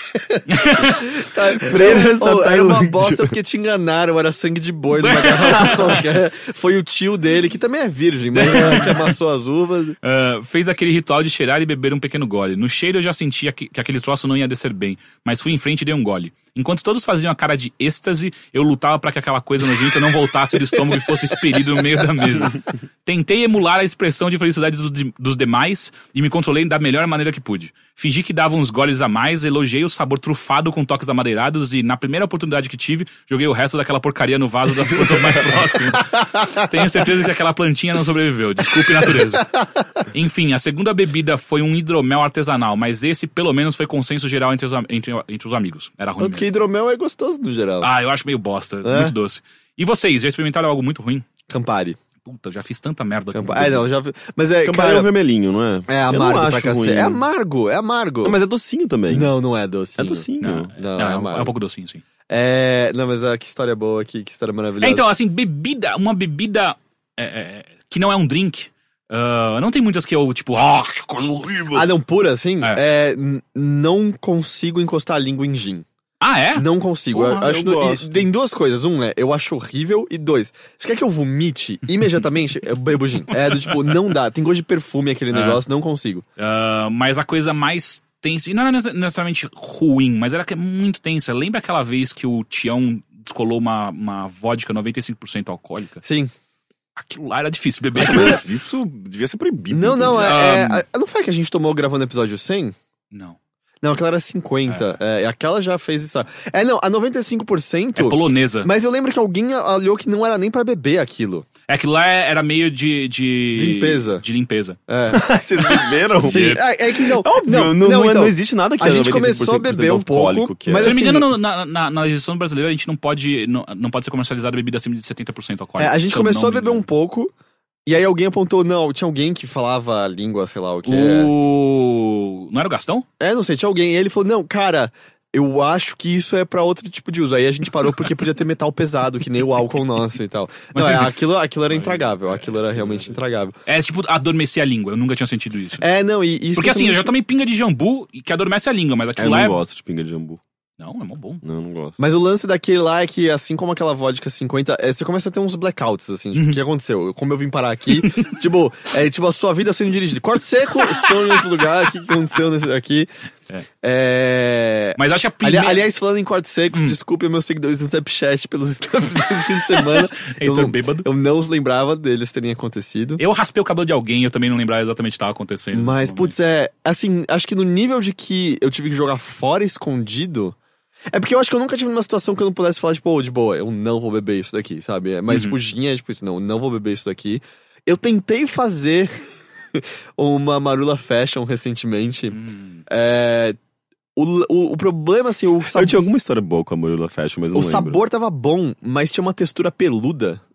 Ela era fashion, ela que tava você com. fez? Ela tava Sei, com um casaco O que, de que você pele. colocou? Pelo, aparentemente. Mas era, é, parecia que eu tava. Não era essa peluda, parecia que eu tava tomando veludo. É, não tava da hora, não. Não tava da hora. É o que você, espera de uma Marula Fashion. Caralho, o que, você fez? Esse... Não tem muito não como sei. errar, é, mano, então, mas, fashion. É, vamos, vamos. Prazer, Heitor. É, é, que mais? Teve uma vez, a primeira vez que eu, que eu tomei algo que eu falei, isso, eu, eu já tô, é, é, já tô é, é, é, Arrependido. arrependido de ter feito isso. Foi, tava num, num churrasco do colégio, eu tinha uns 16 anos, e aí de repente alguém me deu um copo de uma bebida preta e ele falou, essa bebida chama óleo de motor. E era óleo de motor mesmo? Não, não era. Mas aí eu bebi, era, era a mistura de vodka, pinga, whisky Nossa, e, não! E, e um tiquinho de coca, pra dar aquele... Coisa nojenta. Caralho, mano, aquele dia eu Isso não, vomitei não na... chama, tipo, farmácia, um negócio assim? ah, tem, né? Sempre tem. Ah, tinha, tinha, uma, tinha, uma, tinha uma, uma balada lá na. Lá na chamada Toy Lounge, ali na Consolação, que eu ia com uma certa frequência, que lá tinha o Drink do Inferno. Hum. Malandro, aquela porra já me fez passar tão mal tantas vezes que era ah, ah, absinto, martini, campari e. Olha, olha essa e mistura. eles botavam. Exato, é tudo que você não quer. E aí funcionava assim, eles botavam fogo na bebida. Uhum. E aí ficava pegando fogo. Daí aí, qual, qual que era a pegada da bebida? Você botava um canudinho, mas tinha que ser rápido porque o Ah, fogo sim. queimava o Senão- canudinho. Você bebe tudo embaixo, de tapa com a mão, não é isso? Exato, você bebe a, a bebida, tapa com a mão, que daí o acontece? O álcool etílico que tava evaporando fica ali. Você segura um pouco, depois você puxa esta porra de dentro do copo. Eu acho que mais arte do que funciona. Puta que pariu! Sério, várias vezes eu, eu acordava em lugares que eu não fazia ideia. Parece muito ado- adolescente, né? Muito Yeah, 16 é, anos. Mas Mas na é- verdade é- aí era 21. Eu mas- acho que o lance é Mas mais com o espírito assim, de 16. Existem é, bebidas puras que, tipo, cara, eu não consigo tragar puro. Do tipo, gin, como eu falei. Mas eu acho que depende do drink com gin, eu até consigo. É, rum puro, puta, não, não vai. Bebida ruim normalmente faz isso comigo. Outras bebidas eu até consigo levar uma hora. Tipo, beber um gin, mais ou menos, é, é difícil. Agora um tanquereia vai suave. Isso é um tanquereia. Tanquerei. É uma marca de gin. Ah, tá. Ah, então, por exemplo, whisky. Whisky eu não sou muito fã, eu gosto mais de bourbon. Mas se você colocar um Jim Beam, porra, desce numa nice. Pô, mas sabe que eu- um amigo que aparentemente manja de bebida, ele tava Hum. fazendo um post no Facebook recentemente, e ele falou, tipo, nunca beba Jim Beam. Por quê? Não sei, ele aparentemente é, tipo, muito baixa qualidade, assim. É? E eu acho mal gostoso. Eu Eu, não manjo nada de, eu manjo nada de bebida. Mas, tipo, pra mim sempre, não, Jim Beam, eu gosto de Jim Beam, é um amigo, tipo, querido, assim, ele tá Aham, aqui quando eu aham. preciso. É... Mas, enfim, aparentemente a gente, a gente tá mandando muito mal nisso. Tem A coisas... gente não, porque vocês gostam muito de Jim Beam. minha pegada é outra. Ah, não sei, é- aí é, tipo, aparentemente tem opções mais baratas e melhores. Ah, é? É, é- é possível, é possível. É tipo quando eu fui pra, pra, pra Cancún e aí eu queria tomar uma tequila e aí eu pedi José Cuervo e Não, o garçom quase me bateu. 51. É, aí, aí, ele me, aí ele me deu uma que chamada Dom Julio, que é a melhor, melhor tequila que eu já tomei na minha vida, que custa um terço da... da... É, não, Mas é... por que é... o José Cuervo é ruim? É, ti- é tipo é você ir pros Estados Unidos. 51. É, é tipo você ir pros Estados Unidos e todo mundo só bebe 51 como cachaça e acha- e acha que aquilo é representativo do que é uma cachaça boa. Tipo, é a mesma coisa, você vai num bar só de cachaças e, ô, me vê 51. É. É. Tipo, não, cara, você não tá aqui pra isso, sabe? Entendi. E esse Dom Julio, aliás, se você tem a oportunidade de comprar uma garrafa de Dom Julio, compre e compre duas, uma traga pra mim. Porque, caralho, aquilo é incrível. É, mas é, eu acho que. Mas o lance que eu entendo com vinho é que vinho tem essa aura, tipo, é uma coisa cara, tá ligado? Sim, é uma sim, coisa de sim, degustação. E eu, eu, eu não compro vinho caro, tipo, eu- a média de vinhos que eu pago é de 30 reais, porque eu sei que eu não tenho paladar pra diferenciar. Uhum. É, tanto que toda vez que em restaurante eu peço, eles fazem a. Sabe, põem pra você cheirar e eu, tipo, eu sempre olho. Ô, eu vou fingir que eu sei o que eu tô fazendo, tá? Ah, não, mas eu fingi maravilhosamente Não, não, eu deixo bem claro que eu não quero enganar ninguém ali, assim. é. Eu acho muito bom que ele bota, tá, você cheira, pode completar, por favor. Ele- Tipo, O que eu ia jogar velho. fora? É Foda-se. falar, alguém É. fala, não, põe a rolha de volta. Eu Não, não acho que isso existe. Enfim, próximo e-mail. E esse e-mail eu achei muito do caralho que ele mandou. Ah, Olá, caras. Primeiramente, obrigado, Heitor, pelas dicas de quadrinhos. Não conhecia nenhuma das HQs que você citou e me interessei bastante. Bom. Andava muito por fora dos lançamentos legais mais obscuros. Segundamente, não pude deixar de me interessar sobre o assunto levantado por uma das HQs e vim dar minha contribuição. Eu sou biólogo e trabalho no, de- no de- departamento de DST, AIDS e hepatites virais do Ministério da Saúde. Mais especificamente na coordenação de laboratórios. Lá eu trabalho com o diagnóstico do HIV e das hepatites virais. Uh, tinha alguma coisa muito errada no quadrinho que eu falei? Escuta. Sobre a evolução no tratamento da infecção, é verdade que surgiram novas classes de medicamentos que beneficiam as pessoas vivendo com HIV/AIDS, principalmente nos casos em que o indivíduo está em falha terapêutica. A última novidade é um novo tratamento em que a pessoa só precisa tomar uma injeção a cada 15, di- a ca- a cada 15 ou 20 dias. Esse tra- tratamento está em fase de final de estudos, mas com previsão de entrada no mercado em pouco tempo. Além disso, surgiram novas combinações de medicamentos, como o Truvada, que são três medicamentos em um único comprimido. Isso facilitou a adesão ao tratamento, pois reduz a quantidade de comprimidos que o indivíduo precisa tomar por dia. É, eu acho que isso tem no quadrinho porque eles tomam três pílulas por dia e no final estão falando que em breve vai ser uma só. É. Nos primeiros tratamentos, a pessoa tinha que tomar mais de 15 comprimidos por dia. Puta que pariu. Agora existem regimes que usam apenas dois comprimidos. Sempre lembrando que no Brasil o tratamento antirretroviral e os exames para o diagnóstico e acompanhamento da infecção são gratuitos pelo SUS. Então, quando você, amiguinho, reclama do SUS no Facebook, você tem que ter isso bastante em mente, tá? Não, é meio. É meio. É, tipo, é um dos lugares. um É dos- meio modelo aqui no Brasil. Exato, pra é. A gente serve como modelo para vários outros países, que é impressionante o que a gente consegue fazer com. Ah, não, meu irmão só tem o remédio que ele precisa pra viver por conta do SUS, porque era tipo mais de mil reais por mês pra, pra remédio. Exato. é. Essas novas combinações permitiram o desenvolvimento das estratégias que são conhecidas por tratamento como prevenção, TASP em inglês. As, pesqui as Não, pesquisas. Calma. As pesquisas relacionadas ao vírus mostraram que, além de impedir a evolução para AIDS na, pesso- na pessoa in- infectada, os antirretrovirais previnem a infecção na pessoa não portadora do vírus. Primeiro, quando uma pessoa está em tratamento antirretroviral e com carga viral suprimida, a chance de ela transmitir o vírus cai enormemente. Em segundo lugar, Graças a esses achados, foi possível desenvolver dois protocolos, o- a PEP e a PrEP. A PEP é a profilaxia pós-exposição. A Globo noticiou a estratégia como pílula do dia seguinte de anti-AIDS. Quase dei um soco no monitor quando escutei isso. Basicamente, isso? a Globo. A Globo. Ah, achei que tinha sido a gente. sempre. Basicamente, se você tiver uma exposição de risco, de risco poderá, em até 48 horas, fazer um esquema terapêutico com antirretrovirais e reduzir enormemente a chance de, de se infectar com o HIV. Já a PrEP é a profilaxia pré-exposição. É uma estratégia que surge para proteger casais sorodiscordantes, como o da, H- da HQ.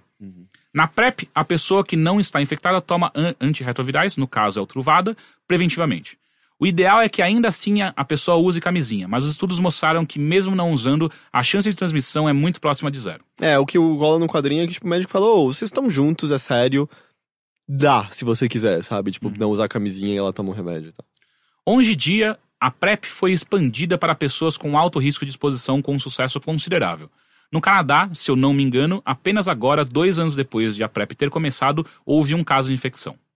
Existem alguns problemas relacionados à PrEP, como o aumento da incidência de outras DSTs e até da hepatite C em certas, em certas populações e também existe um certo preconceito com gays em uso de PrEP, que dentro da própria comunidade são chamados de truvada horse. Uma série Isso onde a. PrEP é citada de uma maneira bem legal é o Looking, onde um dos personagens se envolve com um soro positivo. Informação relevante: temos a PEP disponível no Brasil. Entrando na- no, no site aids.gov.br, é possível consultar uma lista de unidades de saúde que disponibilizam um protocolo em todo o país. Sobre a PrEP, existem dois estudos acontecendo neste momento, um em São Paulo e outro em Curitiba, e os resultados são muito promissores. Ainda, ne- ainda esse ano, o Ministério da Saúde vai iniciar um projeto de PrEP mais abrangente, para definir se a estratégia vai ser realmente implementada por aqui. Vale lembrar que com a PrEP ou sem, a camisinha é fundamental. Afinal, existem outras DSTs por aí. Hepatite B, sífilis, gonorreia, cancro e por aí vai. Além disso, apesar do tratamento garantir uma sobrevida quase normal para a pessoa infectada, ele está associado a efeitos colaterais importantes. E é bom lembrar que, mesmo com tratamento, o vírus afeta o indivíduo, ao ponto de hoje em dia a infecção pelo HIV ser- considerada uma doença crônica, porém degenerativa. É importante se prevenir sempre. Desculpem o e-mail longo, esse foi longo de fato, mas foi ótimo. E a quantidade grande de informações, mas me empolguei. Qualquer oportunidade de falar sobre o assunto me interessa. A gente precisa disseminar informação. Se tiverem alguma dúvida, fiquem à vontade. Grande abraço. Pô, excelente e-mail, Sim, né? sim. Ele, ele foi muito esclarecedor, assim, em várias coisas. Porque é, é, é, é bom que as pessoas saibam desse tipo de informação, Sim. até pra eliminar um pouco o preconceito. Tem muita gente que não sabe nada, sabe? Tipo, é, E, ainda fala, ainda fala sobre. é, fala, tipo, AIDS de uma maneira meio, meio gratuita, quando na verdade o correto é de falar sobre HIV, sabe? Tipo, Uhum, uhum. AIDS é tipo. é, de- é, volta toda aquela carga, tipo, de 85, quando surgiu, e os preconceitos, sabe? Então, é, é meio. É, é importante que pessoas falem mais abertamente com esse tipo Quem- de informação. vocês não sentem isso também que, sei lá, desde o começo dos anos 2000, parece que a- o nível de informação que a gente tinha de AIDS caiu drasticamente? É, eu sinto que não se fala mais porque, tipo, a impressão que dava não era mais a coisa terrível que foi antes, e aí era só, tipo, ah, você tem que usar camisinha, mas acabou, tipo, tanto que eu lembro que foi há bem pouco tempo conversando até num... Foi numa gravação Hum, no bilheteria, que, tipo, o, foi o Rafa, né, que falou Foi o pra gente Rafael mais Miranda. sobre, sobre é, o Truvada mesmo. Uhum. E lendo esse quadrinho, foi, peraí, peraí, o que? Dá pra então, tipo, é, como ele falou, o bom é usar sempre camisinha, mas dá pra você transar sem camisinha e com esse remédio basicamente não pegar, tipo, pra mim isso foi, eu não tinha, e tipo, não é novo isso sequer, né, pelo Uhum. visto já, já existe há alguns bons anos essa possibilidade. Sim. Eu também fiquei impressionado com essa informação. Mas Mas o sim, lance é, a gente não, não, não está em- ainda em vias de eliminar completamente o vírus, mas a gente está num estado de controle do vírus, sabe? Então é, é bem menos problemático Assustador do que, do que era, era. no passado. Eu fico imaginando também como isso impacta pa- é, países onde, tipo, é descontrolada a disseminação, né, de HIV, alguns países africanos, por exemplo. Eu não Deve- sei como são implementados mas, lá. tipo, é, essas- deve fazer muita diferença, né? Uhum. Mas enfim, não, puta e-mail. Legal. Gente, então é isso. Muito obrigado pela participa- participação de todos. De nada. Obrigado pelos e-mails. Continuem enviando os e-mails para bilheteria.overloader.com.br, porque é sempre divertido. Obrigado, Wesley Safadão. Valeu, Wesley Safadão. É...